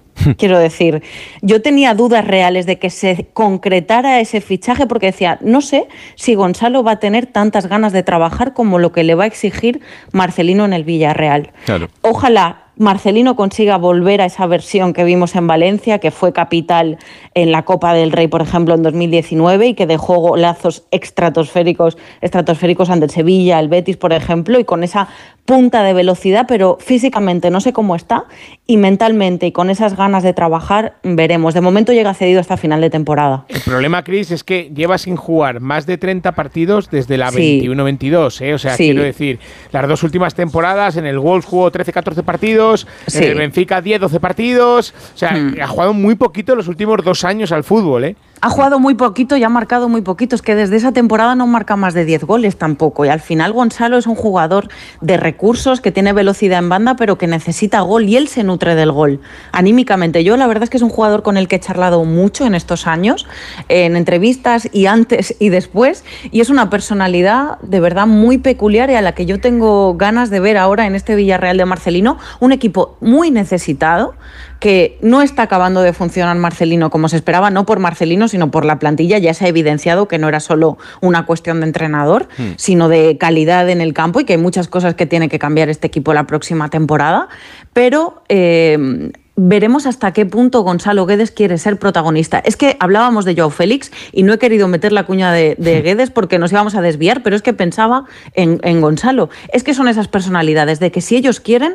eh, son incomparables y son jugadores muy especiales, pero cuando dicen que no, o cuando el físico no les acompaña, o a la mínima que no hay forma, yo he visto a, a Marcelino levantar de la camiseta también a Guedes y comérselo en la banda. Sí, sí. Le va a exigir muchísimo eh, Marcelino a Guedes y Guedes a Marcelino. Va a ser un trabajo mutuo incansable. Pues vamos a ver el rendimiento del portugués y si sube Mm. el nivel de un Villarreal que también necesita reaccionar y, y cuanto antes. Y pronto, Es el, es el sí. tercer entrenador, cómo está el Viol, cómo está Parejo. uf, Mamma mía. Hay un cambio, hay un cambio A ver qué- generacional que tiene que asumir el Villarreal y volver a gastarse el dinero en la próxima campaña. Pues sí, la verdad es que es acuciante.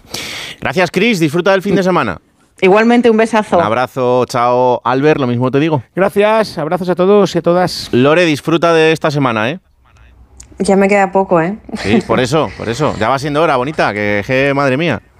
No, la, la próxima me veis en, en plato, en el estudio, perdón. Vale, sí, esto es un estudio. plato, esto es un estudio. No, plato, plato es el otro sitio donde vas con Roberto Gómez. Eh, cuando vengas por aquí, hablamos tranquilamente de la Sociedad de la Nieve y de todo lo que has vivido en Uruguay en estos días, que ha sido muy chulo, ¿vale? Ha sido maravilloso, sí, os lo contaré. Un besazo. Un beso, chao. Mañana, 2 de la tarde, Rayo Vallecano Las Palmas, 4 y cuarto Villarreal Mallorca, 6 y media Valencia Athletic Club de Bilbao y 9 de la noche Celta de Vigo Real Sociedad. Pero eso será mañana. Una pausa y seguimos. Radio Estadio Noche. Raúl Granado.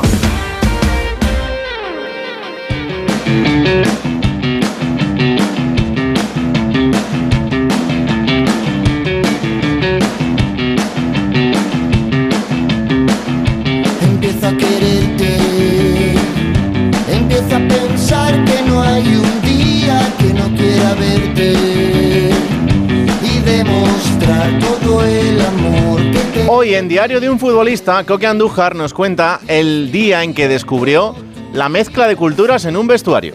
Buenas noches a todos. Pues soy Raúl, me preguntaba sobre las diferentes culturas que existen dentro de un vestuario y cómo todos nos vamos mezclando hasta formar un equipo con sus diferentes señas de identidad. Eh, lo primero que hay que hacer es irse conociendo entre unos y otros, ya sea a través de conversaciones y si hay gente que no habla tu misma lengua, pues ese acercamiento pues, al principio es a través de gestos, de bromas o tirando de un simple vídeo internet gracioso para empezar a tener contacto con ese compañero porque todos hemos sido nuevos en algún equipo y también muchos hemos sido nuevos en países que no entendemos ni papa de su lengua. Y ahí es justo cuando entendemos que cualquier muestra de afecto o de preocupación por ti significa mucho para tu adaptación a ese nuevo entorno. El fútbol va a muchísima velocidad, eh, partidos cada pocos días, noticias a todas horas que van y vienen, fichajes de un día para otro, que a ti como persona te cambia la vida para siempre. Pero el vestuario necesita otra cosa, el vestuario necesita cocinarse a fuego lento. Un vestuario perfectamente es un gran ejemplo de la multiculturalidad que existe en el mundo. Y es más, yo diría que un vestuario de fútbol es el mejor ejemplo de que todos, seamos de donde seamos, somos capaces de reírnos, de llorar, de estar semanas y semanas fuera de casa o incluso de limar asperezas sin ni siquiera hablar el mismo idioma con el que tienes al lado. Y todo por un bien común, que en ese momento no es el de ganar, en ese momento, en el del punto de partida, todos somos conscientes que en el vestuario, donde pasamos la gran mayoría de días del año, infinidad de horas, donde tenemos conversaciones cómodas, incómodas, buenos y malos ratos, pero donde nos mostramos realmente cuando entramos del césped, debe ser un sitio en el que exista sobre todo respeto, igualdad y comprensión. Creo que todos en el fútbol profesional estamos acostumbrados a integrar y a ser integrados en otras culturas o países, ya sea al principio a través de una broma, de un abrazo, o yéndote a comer por primera vez con gente que no entiendes, pero que sí sientes que te empiezas a encontrar bien con ellos.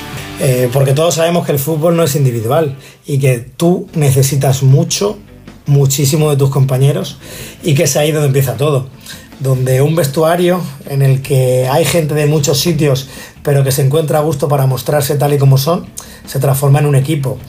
Y que seguramente ese sea el comienzo de que ese equipo sea capaz de luchar por el que tiene al lado como si no hubiera un mañana. Solo así, sin esas máximas, sería imposible entender que mi croata rubio preferido acabara hablando sevillano, o que en el Levante, por ejemplo, mi colega Emanuel Boateng cogiera los mandos de la música y acabáramos bailando todos bailes típicos de Ghana cualquier día después de entrenar. Además, tú sabes, Raúl, que los bailes africanos son uno de mis puntos fuertes. Así que un abrazo fuerte y buenas noches.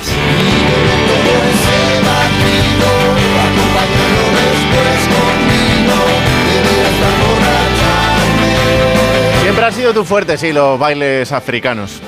Cualquier día voy a contar aquella noche. Cualquier día. Hoy no.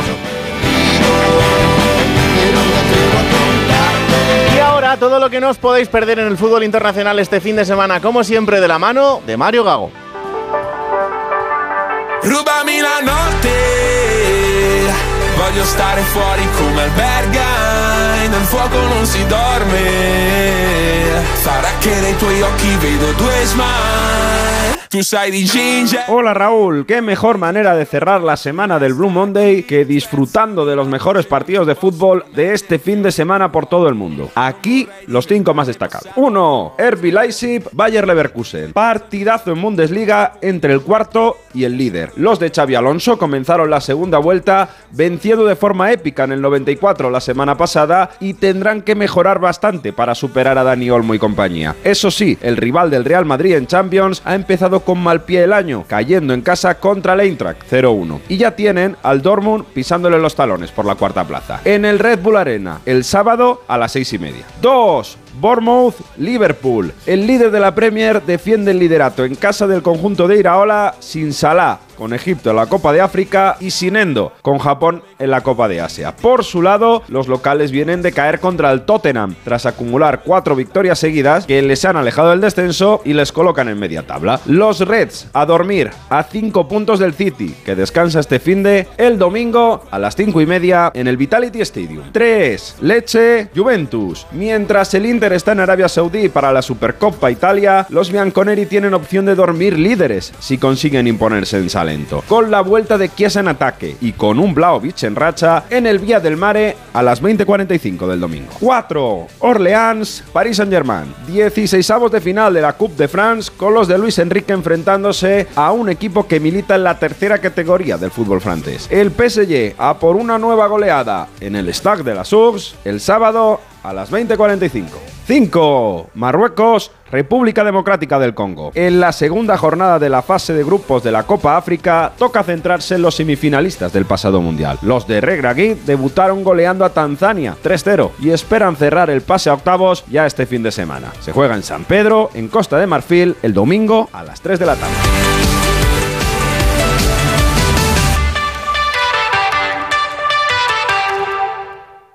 Desde hace unos días se está disputando la Copa África y allí estamos pendientes de lo que pasa con grandes jugadores y también con los futbolistas que juegan en la Liga Española. Pero yo hoy quería apartarme un poco de los grandes focos porque entre todas las convocatorias hubo una que nos llamó la atención. Entre los nombres de los futbolistas convocados por Burkina Faso encontré uno que era el de Adama Guira. Junto a su nombre aparecía el club de procedencia y ahí ponía Racing Rioja, equipo del grupo 16 de la tercera ref en España. Y dije, pues yo tengo que llamar a Dama y que nos cuente su historia. Hola Dama, ¿qué tal? Buenas noches. Hola, buenas noches. ¿Cómo estás? Sí, bien, bien, bien. Acabamos de terminar de entrenar porque jugamos mañana el segundo partido de grupo contra Argelia. Sí, y además el, el primero fue genial porque empezasteis eh, ganando 1-0 a Mauritania, así que no se puede empezar mejor. Sí, sí, con un empate creo que ya estará- estaremos bien para la siguiente ronda. Mm. Eh, no sé cómo está el, el ánimo, porque vosotros, claro, venís de ser eh, semifinalistas en la última edición de, de la Copa África, así que ahora todo el mundo está muy pendiente de lo que hagáis en, en esta edición. Claro, claro. Bueno, nosotros con, con muchas ganas, como siempre, y queremos hacer ah, algo que la anterior edición o incluso mejor. ¿El partido de mañana, Adama contra Argelia, es el más complicado del grupo? Sí, sí, supuestamente sobre papel es el más complicado porque Argelia es un rival ah, muy, muy duro, ya sabes, con los jugadores eh, que tienen. Así que va a ser un partido muy complicado para nosotros, pero estamos preparados. Oye, Adama, eh, en esta Copa África hay selecciones importantísimas como el caso de Egipto, Marruecos, Senegal, eh, Nigeria. Eh, con- junto a vosotros, ¿tú a quién ves como, como la gran favorita? Bueno, como ya habéis citado, estos equipos suelen ser los ah, mejores de África, ¿no? Con, con mucha diferencia, pero ahora mismo está muy igualado el tema, así que no te puede decir que un equipo es ah, favorito. Bueno, está Senegal está ahí, Costa de Marfil que juega en casa, y también está, está Marruecos y Egipto, estos equipos como decías tú, así que bueno, ya, ya veremos ah, qué pasa, vamos avanzando a ver, pero nosotros también estamos ahí para intentar ganar la, la copa, ¿no? Claro. Así que, a ver. Sí, sí, nosotros va- vamos a estar muy pendientes, ¿eh? Nos hemos hecho de, de Burkina Faso aquí en la redacción, o sea que, que vamos a, a seguiros mucho. Oye, Adama, cuéntame, tú llegas a España en el, en el 2008. ¿Cómo es eh, esta primera vez cuando llegas a, a nuestro país? Bueno, la verdad es que tenía, era muy joven, tenía 20 años cuando llegué a España y ha sido la primera etapa de mi fútbol profesional, en segunda división B, y después de tres años ahí en España me fui fuera. He estado siete años en primera de Dinamarca, en Francia también he estado, Así que en China también, bueno, he recorrido un poco el mundo, y, pero me ha gustado mucho España. Así que tengo familia ahí y he decidido volver ahí para, para quedarme, ¿no? Y construir un proyecto con el Yoka y estar tranquilo con la familia también. No, es que eh, tu currículum es increíble porque, como tú decías ahora, de España luego eh, Suecia, Moldavia, Dinamarca, Francia, Hong Kong, China, o sea, es increíble lo que has viajado. Eso, eso, eso. Bueno, a mí siempre me ha gustado viajar, ¿no? Eh, cuando se juega al fútbol, ya sabes, uno no decide dónde quiere estar, ¿no?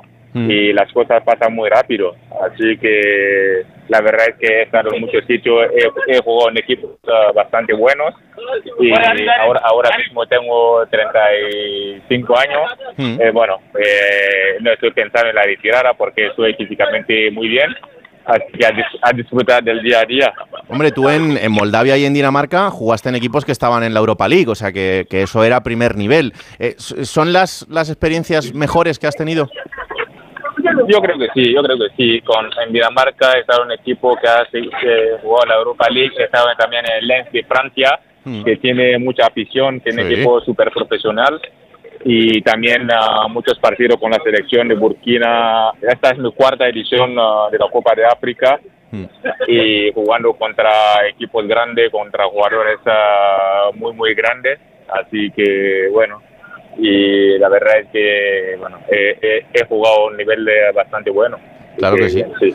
Eh, y Adama, cuando estás en tantos países y que son tan diferentes entre ellos, ¿uno llega a sentirse parte de esos sitios? Bueno, es, es difícil, pero porque cada país tiene su, cultura, ¿no? Y es- tiene este punto diferente. Ah, Pero yo siempre me, me adaptado bien. He estado en Dinamarca siete años, hablo danés. En España también, bueno, eh, hablo bastante bien español. En Francia hablaba francés. Bueno, eh, me ha costado a- hablar chino, eso era lo más difícil. pero- Normal, normal. Ya, pero, pero la verdad es que me había adaptado bastante bien en cada país donde he estado. Mm. Y de, de ese niño que jugaba al fútbol en, en Burkina Faso, eh, ¿se imaginaba con, con todo lo que ha ido consiguiendo con el paso de los años? Bueno, yo creo que yo creo que no, yo creo que no, porque cuando llegaba a España, yo, bueno, de niño tú sueñas eh, con equipos grandes ya, sabes, Real Madrid, Barcelona, estos equipos eh, sonaba en mi cabeza, pero no sabía la dificultad que, que había en el mundo del fútbol, eh, salir de mi país, eh, ir a España, una cultura diferente, con idioma diferente, eh, me ha costado muchísimo, la verdad. Pero, pero eso te fortalece, ¿sabes? Como hombre, como ser humano, y así que no me arrepiento de nada, y la verdad es que está bien. Eh, ¿Cómo es para, para los niños en, en África que tienen el sueño de, de venir a Europa? Eh, ¿Sigue siendo difícil el evitar pues, eh, que les engañen, que les, que les vendan historias que luego no suceden cuando llegas a, a los países europeos? ¿Todo esto sigue pasando? Bueno, yo creo que sigue siendo difícil, pero a día de hoy está mejor porque hay muchas escuelas de fútbol que están ahora en África y están muy bien estructurados y eso hace que vienen ah, jugadores europeos y también con los torneos sub-17, sub-20 y demás. Ahora estaba en el Mundial ah, sub-17 en Indonesia, ha ido muchos copiadores españoles, franceses, de todo el mundo para ver. Así que es más fácil traer a niños desde estos torneos de, mane- de manera más, ah, más normal, ¿no? Claro. que, que no sea, sea a través de agentes que engañan y demás. Así que está, está mucho mejor ahora, pero sigue habiendo gente que engañan a esos niños para, ¿sabes? para hacer ah, cosas malas. Ya. Eh, Adama, y tú en, tú en Burkina Faso eres una estrella, entonces, ¿cómo es el, el cambio de ahora, por ejemplo, estar jugando con tu selección, con, todo, con toda la repercusión que eso tiene, y luego el volver a España a jugar en, en tercera red?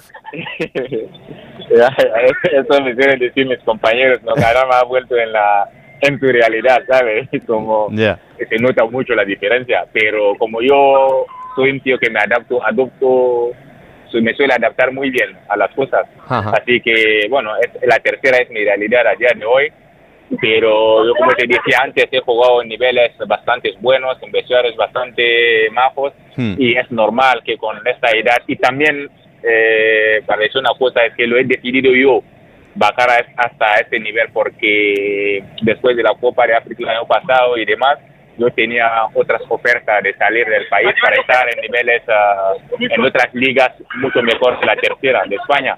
Ya. Pero bueno, como donde estoy me gusta Logroño, tengo una familia ahí y tal, bueno, he decidido quedarme ahí.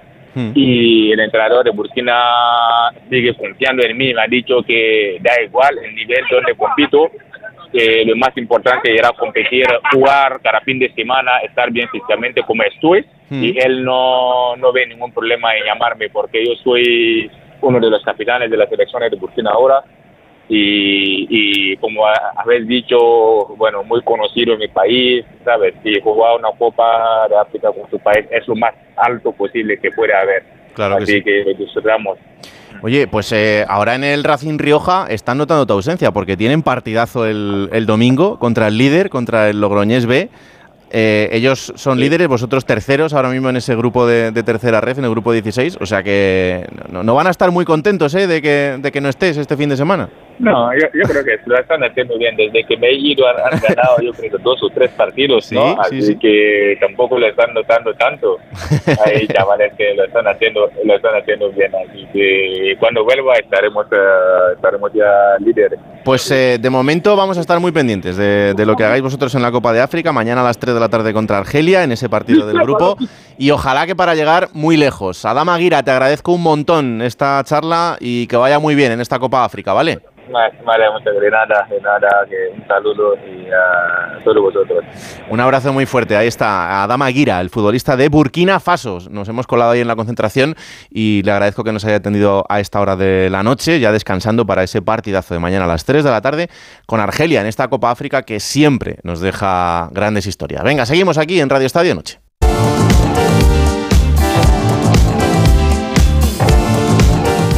La historia de nuestro siguiente invitado es la de renacer desde cero para ser la mejor versión posible. Daniel Soriano es un chico de 24 años de Alcalá de Henares, hermano de Mario, ambos futbolistas desde niños. Dani, canterano del Atlético de Madrid, sueña con vestir la rojiblanca en el primer equipo.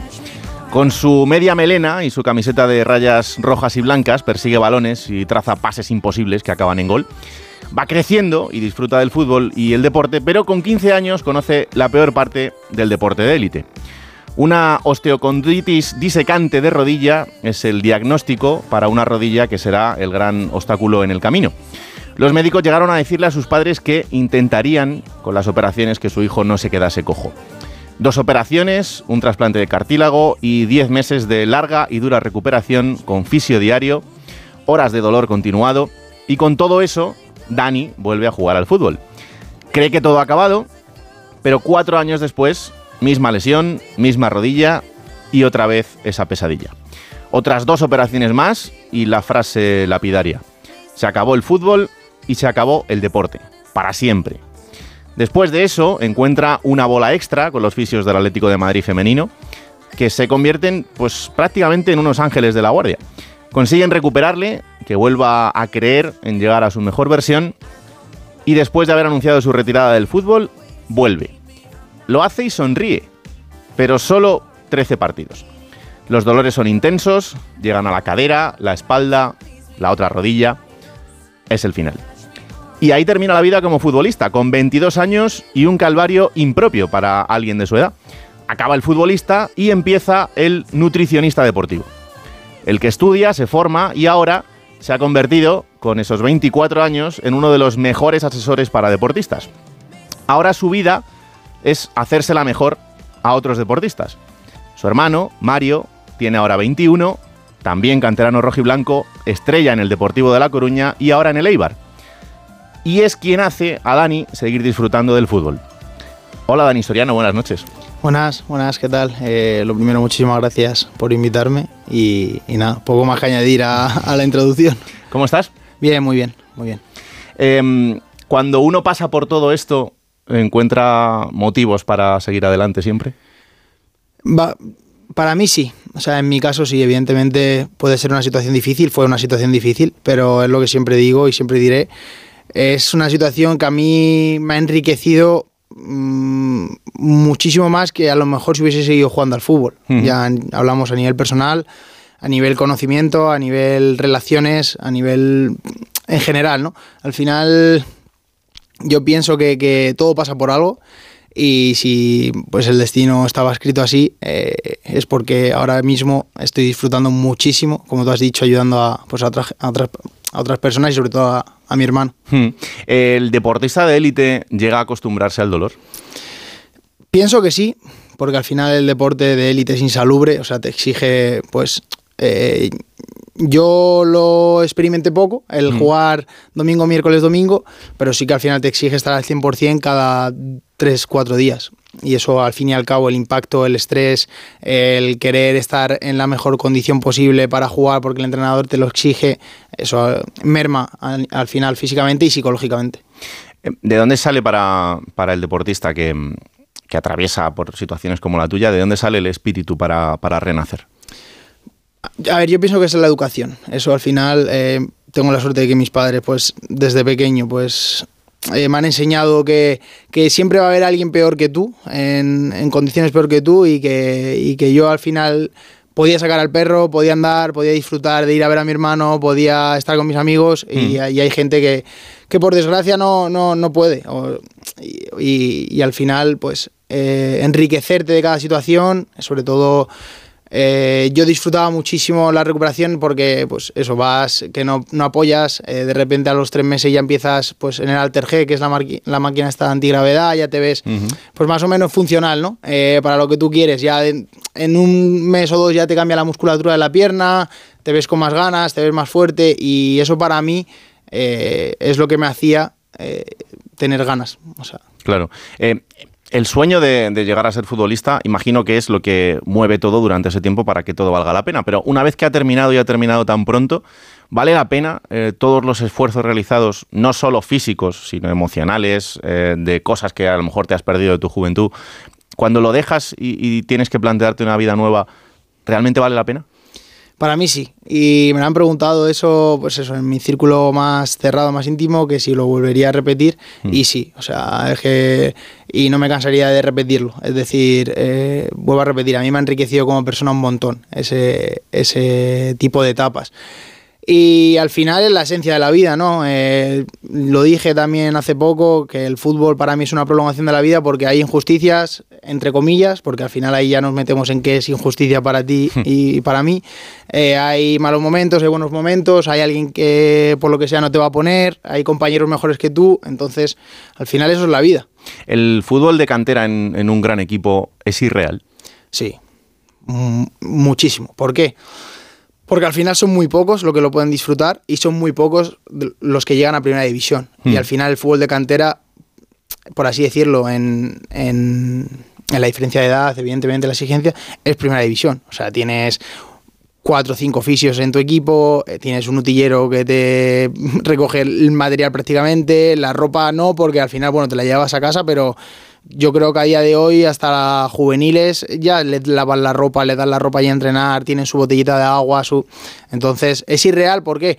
Porque al final tú sales del Atlético de Madrid como me pasó a mí y dije, hostia, o sea, que hay un fisio solo, eh, que para guardar las botas es el gimnasio, en teoría, y que no hay aire acondicionado ni hay calefacción, ¿sabes? Y ahí al final es como, hostia, esto, esto es el fútbol. Eh, Tus padres son gente normal que han tenido toda la vida su, su trabajo. ¿Cuántas veces has visto a, a compañeros tuyos gastarse el sueldo de, de tu padre en una tarde, en una noche de fiesta? Muchísimas, muchísimas. O sea, es una locura. Una locura eh, hasta, hasta el punto que pueden llegar a, a, a generar pues malas decisiones y sobre todo pues eso, la- esa burbuja de, de- de mentira que, que está expuesto el futbolista que como no tenga un círculo sano y un círculo el que le diga, escucha, Mm, que esto mañana se acaba claro. eh, es muy difícil de. O sea, yo entiendo también al, al niño o a la niña que se le vaya un poquito si no tiene un representante que le, que le condicione positivamente o que no tenga una familia que le diga, oye, baja de los pies a la tierra. Porque al final es que te ves que pareces Messi o Maradona, ¿sabes? con, con 20 años. Claro. Eh, en tu caso, cuando todo acaba, ¿Cómo es el, el proceso de decir, bueno, pues, pues ya está, hasta aquí he llegado y tengo que tener una vida a partir de ahora porque soy muy joven? Eh, ¿Cómo, cómo haces para cambiar ese chip y enfocarte hacia lo que estás haciendo ahora? Pues mira, como yo, como tú has dicho, como empecé tan pronto con las lesiones, eh, pues empecé a formarme desde pequeño, porque siempre me ha molado la preparación, física, siempre me ha molado pues, ser entrenador. el, tema de la nutria fue al- en la última etapa, en las últimas lesiones, que ya pues digo, joder, pues al final quiero saber cómo funciona mi cuerpo, cómo funciona esto, cómo funciona lo otro. Y ya empe- empiezas a leer, empiezas a informarte, empiezas a enriquecerte a nivel de conocimiento. Y no me fue tan difícil el sentido de, vale, hostia, voy a acabar con mi, digamos, actividad diaria o con mi rutina y voy a empezar otra totalmente nueva o no sé qué empezar. ¿Por qué? Porque a mí me pilla la segunda o la tercera operación en el COVID. Ajá. Entonces estoy dos años totalmente parado. Claro. Son dos años que tengo que estudiar o que tengo que hacer otro tipo de cosas, que tengo que... Entonces ahí cambia el chip. Y ya de la última etapa de Illescas es como, vale, eh, me acuerdo que además cuando ya se lo dije a mis compañeros, eh, dije, bueno, pues eh, hasta aquí. No, me, no, no me fue difícil porque dejé de disfrutar. Al Ujú. final el dolor ya, ya era insoportable. Y al día siguiente ya estaba trabajando con muchos de ellos con la nutrición. O sea, es decir, tampoco. También he tenido muchísima suerte, muchísima, muchísima, muchísima suerte, porque como estaba desde pequeñito ligado al deporte, se me ha hecho mucho más fácil entrar en el mundo del fútbol, en el mundo. Aparte, mi hermano me ha expuesto muchísimo a nivel red social. Y tampoco me he resentido en ese, en ese sentido, ¿sabes? Y he tenido muchísima facilidad. Eh, hay, un- hay una cosa que sucede con el tema de la nutrición y es que la gente encuentra miles de opiniones diferentes. Y claro, yo entiendo que hay un punto en el que no sabes quién te está diciendo el- lo que es lo mejor, lo que es verdad, eh, quién está condicionado por una multinacional que está detrás, todo esto, ¿no? Entonces, mi objetivo contigo esta noche es que a la gente le estalle un poco la cabeza y intente comprender por qué la gente que estudiáis y que tenéis una realidad de, de lo que está pasando hace las cosas que hace. Entonces, em, ¿cuál es la base del conocimiento que tú tienes de la nutrición que quieres aplicar a las personas con las que trabajas? Lo primero es experimentación en mí mismo. Yo he pasado por una dieta, digamos, la que se ve normal, digamos, normativa, ¿no? Sí. Lechuga, pollo a la plancha. He pasado por ser vegano Ajá. y ahora pues en lo que yo creo que, que realmente es lo que más acorde va con el ser humano. ¿Qué es? Eh, que tu alimentación eh, se base en carnes, todo tipo de carnes, todo tipo de pescados, eh, huevos, marisco, a- también al nivel adquisitivo de la persona, evidentemente. Y luego ya al final, pues ir jugando con tubérculos, fruta y verdura de temporada, dependiendo de tu actividad física. ¿Y por qué te digo esto? Porque al final, eh, no sé, como tú has dicho, hay muchos intereses, hay muchas multinacionales metidas de por medio y nos han acostumbrado o nos han educado a una alimentación que, que es irreal para el ser humano y por eso de la creciente de todo lo que hay a nivel de patologías, a nivel de enfermedades, a nivel de síntomas que hemos normalizado, por desgracia. Y, y yo lo sé, entre comillas lo sé, porque he experimentado todo tipo de etapas en ese sentido. Y te puedo decir a ciencia cierta, bajo mi punto de vista, qué es lo que funciona. Pero siempre recalco que al final te tienes que cuestionar tú las cosas. ¿Y cómo se cuestionan las cosas? Experimentando. ¿Vale lo mismo para todo el mundo? Sí, al final somos el ser humano. Quien diga que no es porque realmente no ha experimentado todo. ¿Y por qué te digo que sí? Porque al final la base es la base. Y siempre hemos comido animales, siempre hemos comido, digamos, alimentos que se pudren.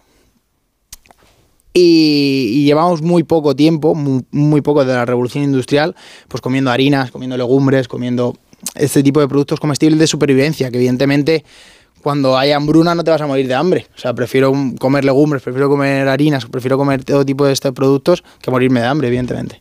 Eh, hay cosas que la gente eh, identifica muy rápido. O sea, sabemos que el azúcar no está bien. Sabemos que eh, los productos ultraprocesados no están bien. Pero a lo mejor hay cosas que no están tan interiorizadas. O sea, por ejemplo, que alguien se pida un café y no le echa azúcar, no significa que ese café no tenga azúcar. Porque muchos, en el proceso que hacen del torrefacto, se le incluye azúcar. Con lo Así cual, es. esa persona está consumiendo azúcar sin saberlo. Así es, totalmente. Al final, es lo que te he dicho, hay muchos intereses eh, quieren ahorrar de una cosa para meterla en otra, entonces al final te quieren adicto, te quieren consumista, quieren una sociedad consumista y adicta porque al final es lo que va a generar dinero para ellos y sobre todo si enfermas aún más. ¿Por qué? Porque vas a consumir medicamentos y vas a consumir los productos comestibles que te han llevado a enfermar. Entonces al final es la pescadilla que se muerde la cola. Por eso es lo que yo siempre digo, que al final eh, cuando me dicen, no, es que el comer como tú dices es más caro yo siempre les digo sí y no, porque al final te tienes que preguntar por qué es tan barato lo que te estás comiendo ahora mismo. Claro, luego está eh, el tema de cómo sea el producto, ¿no? Eh, alguien va a una gran superficie a comprar eh, unos filetes y la diferencia en cuanto a una carnicería de barrio, de cercanía, donde el producto, el carnicero sabe exactamente de dónde ha venido lo que te está poniendo, hay una diferencia de precio del 30 al 40%.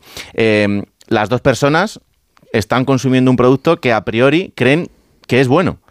Pero la persona que consume el producto más barato probablemente no esté consumiendo algo que le vaya a venir bien.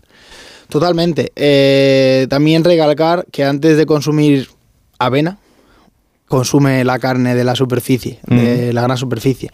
Y sobre todo animar a la gente, sobre todo a que compren en pequeños comercios, en mercados, eh, que al final es lo que tú has dicho, eh, el carnicero, el pescadero, eh, sabe de dónde viene, de cómo se han alimentado, eh, qué tiempo tiene y, al final se nota, o sea, es que se nota a nivel de salud, se nota a nivel de hambre, eh, cuanto más saciante sea o cuanto más nutritivo, ¿no? Siempre se habla de la densidad nutricional de un alimento, pues cuanto más nutritivo sea un, alimento, más saciedad te va a aportar, entonces vas a poder espaciar más las comidas.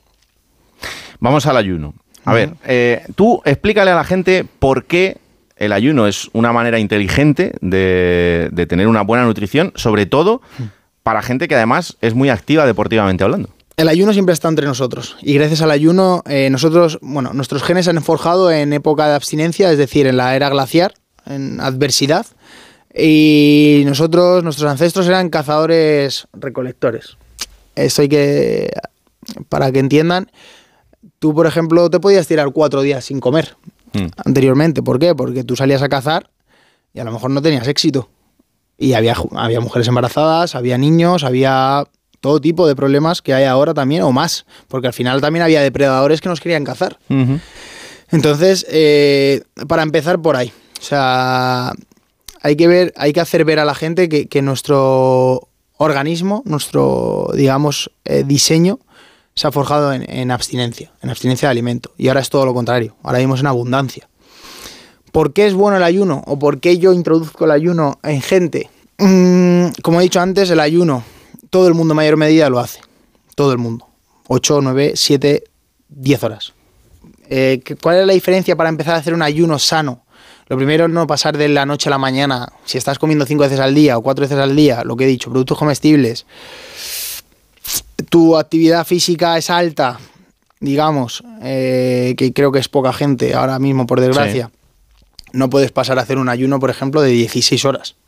Tienes que pasar una adaptación, tienes que cambiar muchas cosas. Yo empezaría sobre todo por cambiar alimentos, o sea, introducir alimentos, minimizar al máximo los productos comestibles y poco a poco tu cuerpo va a ir diciéndote, escucha, que no tengo hambre, alarga un poquito más. Pero que no, o sea, eh, no tienes que estar mirándote el reloj para ver si soy el ser humano que más ayuna o ayuno más que mi tío o mi primo o mi amigo. O sea, tú tienes que comer cuando tengas hambre. Y es lo que hemos perdido. O sea, nosotros no sabemos cuándo tenemos hambre real. Eh, el otro día hice un podcast además, que es lo que el, ejemplo está cuando abres la nevera y tienes una tableta de chocolate y un filete de salmón.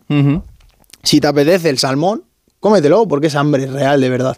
Pero si te, si te apetece el chocolate, cierra la nevera porque no, eso es, eso es hambre emocional, hambre hedónica, hambre digamos, dopamina. Pues eso, que se te va a ir en, dos segundos porque encima te vas a sentir mal. Cuando te lo comas el chocolate vas a empezar a pensar, joder, voy a engordar, esto es malo para la salud, como tú has dicho, lo del azúcar, ¿no? Sí. Al final somos conscientes de que es malo, pero la gente lo sigue consumiendo. Claro. Entonces es, hostia, priorízate, ¿no? Eh, al final la salud, sin salud, eh, por mucho dinero que ganes, por muchos amigos que tengas, por mucho, no vas a disfrutar de la vida.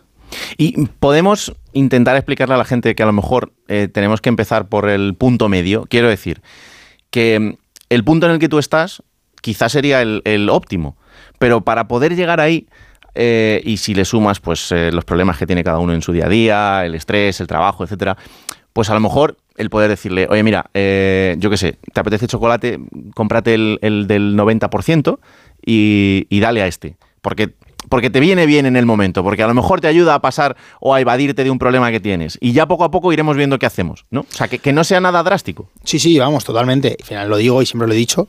Eh, yo tengo días que, que voy a comer o voy a cenar. Hoy, por ejemplo, voy a ir a cenar sushi. Es Ujú. decir, que al final eh, es el 80-20, ¿no? Que se habla. Sobre todo en, esta sociedad que vivimos en el siglo XXI, si eres, eh, somos seres sociales, no vas a decirle a tus colegas, oye, no, hoy no voy a ir, que es que me toca huevos a la plancha con no sé qué, con no sé. Que si lo haces y te hace feliz y te genera bienestar, hazlo. Pero yo creo que eso eh, va a ser una de cada 10 veces, ¿vale? Eh, luego al final, el hecho de pasar de 0 a 100, es lo que tú has dicho, eh, es ir introduciendo o darle al paladar los sabores naturales. Al final nosotros, cuando comemos chocolate, no comemos chocolate realmente. Comemos azúcar con leche y con un poquito de cacao. Claro. Tú cuando pruebas el cacao es amargo. Sí. Entonces dices, "Joder, esto está malísimo. Esto ya no me apetece. Claro, eso es, eso es. Eh, pero es muy buen, es, es muy buen símil porque al final la gente lo, es, es, es a lo que le tienes, sobre todo si, si quieres una salud de los tuyos, una salud tuya, es ir poco a poco construyendo hábitos que, que, que puedas que puedas hacer o puedas sí, implementar a, a lo largo. Que no se trata de, de ser restrictivo o de no comer poco, de estar pendiente de que si comes X más de brócoli o X más de carne vas a engordar. No, disfruta de la comida porque al final hemos perdido también la percepción de, de ese momento. Eh, vamos a por un mito. No puedo entrenar sin comer. No se puede entrenar en ayunas. Falso, totalmente. O sea, falso, de verdad. Eh, también, recalcar, no hacerlo de 0 a 100, Evidentemente. No es lo mismo, no te voy a pedir lo que hago yo. Eh, pero sí que no tengas miedo a salir, por ejemplo, si quieres empezar a, introducir esta, este tipo de estrategia, sale a un paseíto eh, con series de trote, ayunas, en ayunas, con un aporte de electrolitos, un aporte, pues eso, de minerales, y ir poco a poco subiendo tu, tu intensidad. Sobre todo eso, eh, ser precavido y ser consciente de que no puedes eh, llegar y hacerte un entrenaco de locos cuando no has hecho ayuno nunca. Claro. Eh, vamos a por otra. ¿Qué pasa con el gluten? ¿Por qué es interesante que, por ejemplo, eh, Dani Carvajal deja el gluten y ahora todo el mundo habla, bueno, y se ve el rendimiento de, de esta temporada? Al final el gluten es una proteína, se tiene que llamar proteína porque, bueno, al final, eh, pero yo lo, llamar, lo llamo y lo llamaría toxina. ¿Por qué? Porque no tenemos una enzima para degradarlo. El gluten es algo extraño para nuestro cuerpo cuando lo metemos. Entonces, eh, cuando la gente lo quita o cuando no comes gluten, eh, de ahí a que no tengas inflamación, que no tengas problemas intestinales, que no tengas eh, el intestino permeable. ¿Y, cómo, ¿Y qué sucede con todo eso? Que al final, ah, hablamos de Carvajal, mejora deportivamente. Porque al final es una consecuencia de ello, porque le estás dando a tu organismo lo que requiere, no lo que nunca ha acostumbrado a comer. Nosotros tenemos que comer cosas de las que estamos hechos. Eh, vamos a hacer dos o tres rápidas. ¿Cuál es el beneficio de andar descalzo por el campo? Bueno, grounding aumenta la circulación y el flujo sanguíneo, mejora a nivel dolor crónico, dolor agudo, desinflamación. Al final, bueno, nosotros somos eh, seres eléctricos. eh, si tenemos carga positiva, que es decir, rico en protones, nos estamos, digamos, tenemos disfunción mitocondrial o, o sí, estamos deshidratados a nivel mitocondrial, pues el hecho de exponerte eh, al campo, al césped, a la arena, a la playa, descalzo, va a hacer que, que tú generes, eh, que vuelvas a estar en negativo, es decir, eh, que estés rico en electrones, que haya esa circulación y que te hidrate otra vez, que, que vuelvas a esa función, esa biogénesis mitocondrial. ¿Y lo del agua fría? Eh, aumenta eh, las células del sistema inmune, eh, fortalece el sistema inmune, además genera eh, felicidad, bienestar, aumenta el tu foco, eh, activa una hormona que esto a lo mejor a la gente lo que le más le interesa, que es la adiponectina, que está en el tejido marrón, en el tejido graso y hace que, que- que trabajes y pierdas grasa. Evidentemente, si sigues comiendo croissants, aunque te expongas al- complicado. Pero sí que facilita. Se está viendo que mejora cuadros de ansiedad, cuadros de depresión, eh, además esa hormesis al frío, esa respuesta adaptativa de salir a la calle en pantalón corto ahora y no ponerte malo. eh, tiene muchísimos beneficios que ya no es de recuperación, que también, pero a nivel de, salud, de ser un ser humano funcional. Joder, pues estaría preguntándote cosas toda la noche, la verdad, pero no tenemos mucho más tiempo. Te agradezco un montón esta, esta charla, eh, este ejemplo de, de alguien que ha sabido reinventarse de esta manera a través del, del fútbol y en su vida posterior.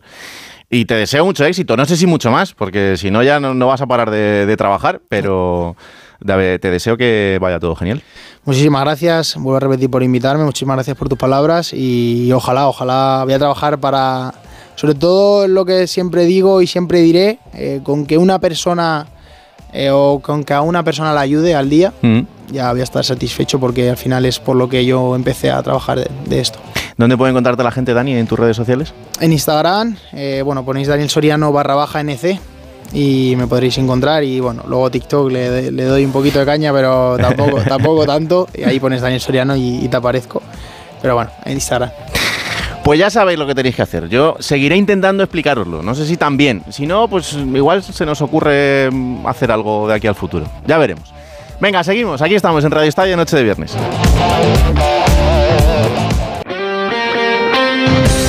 Radio Estadio Noche. Raúl Granado.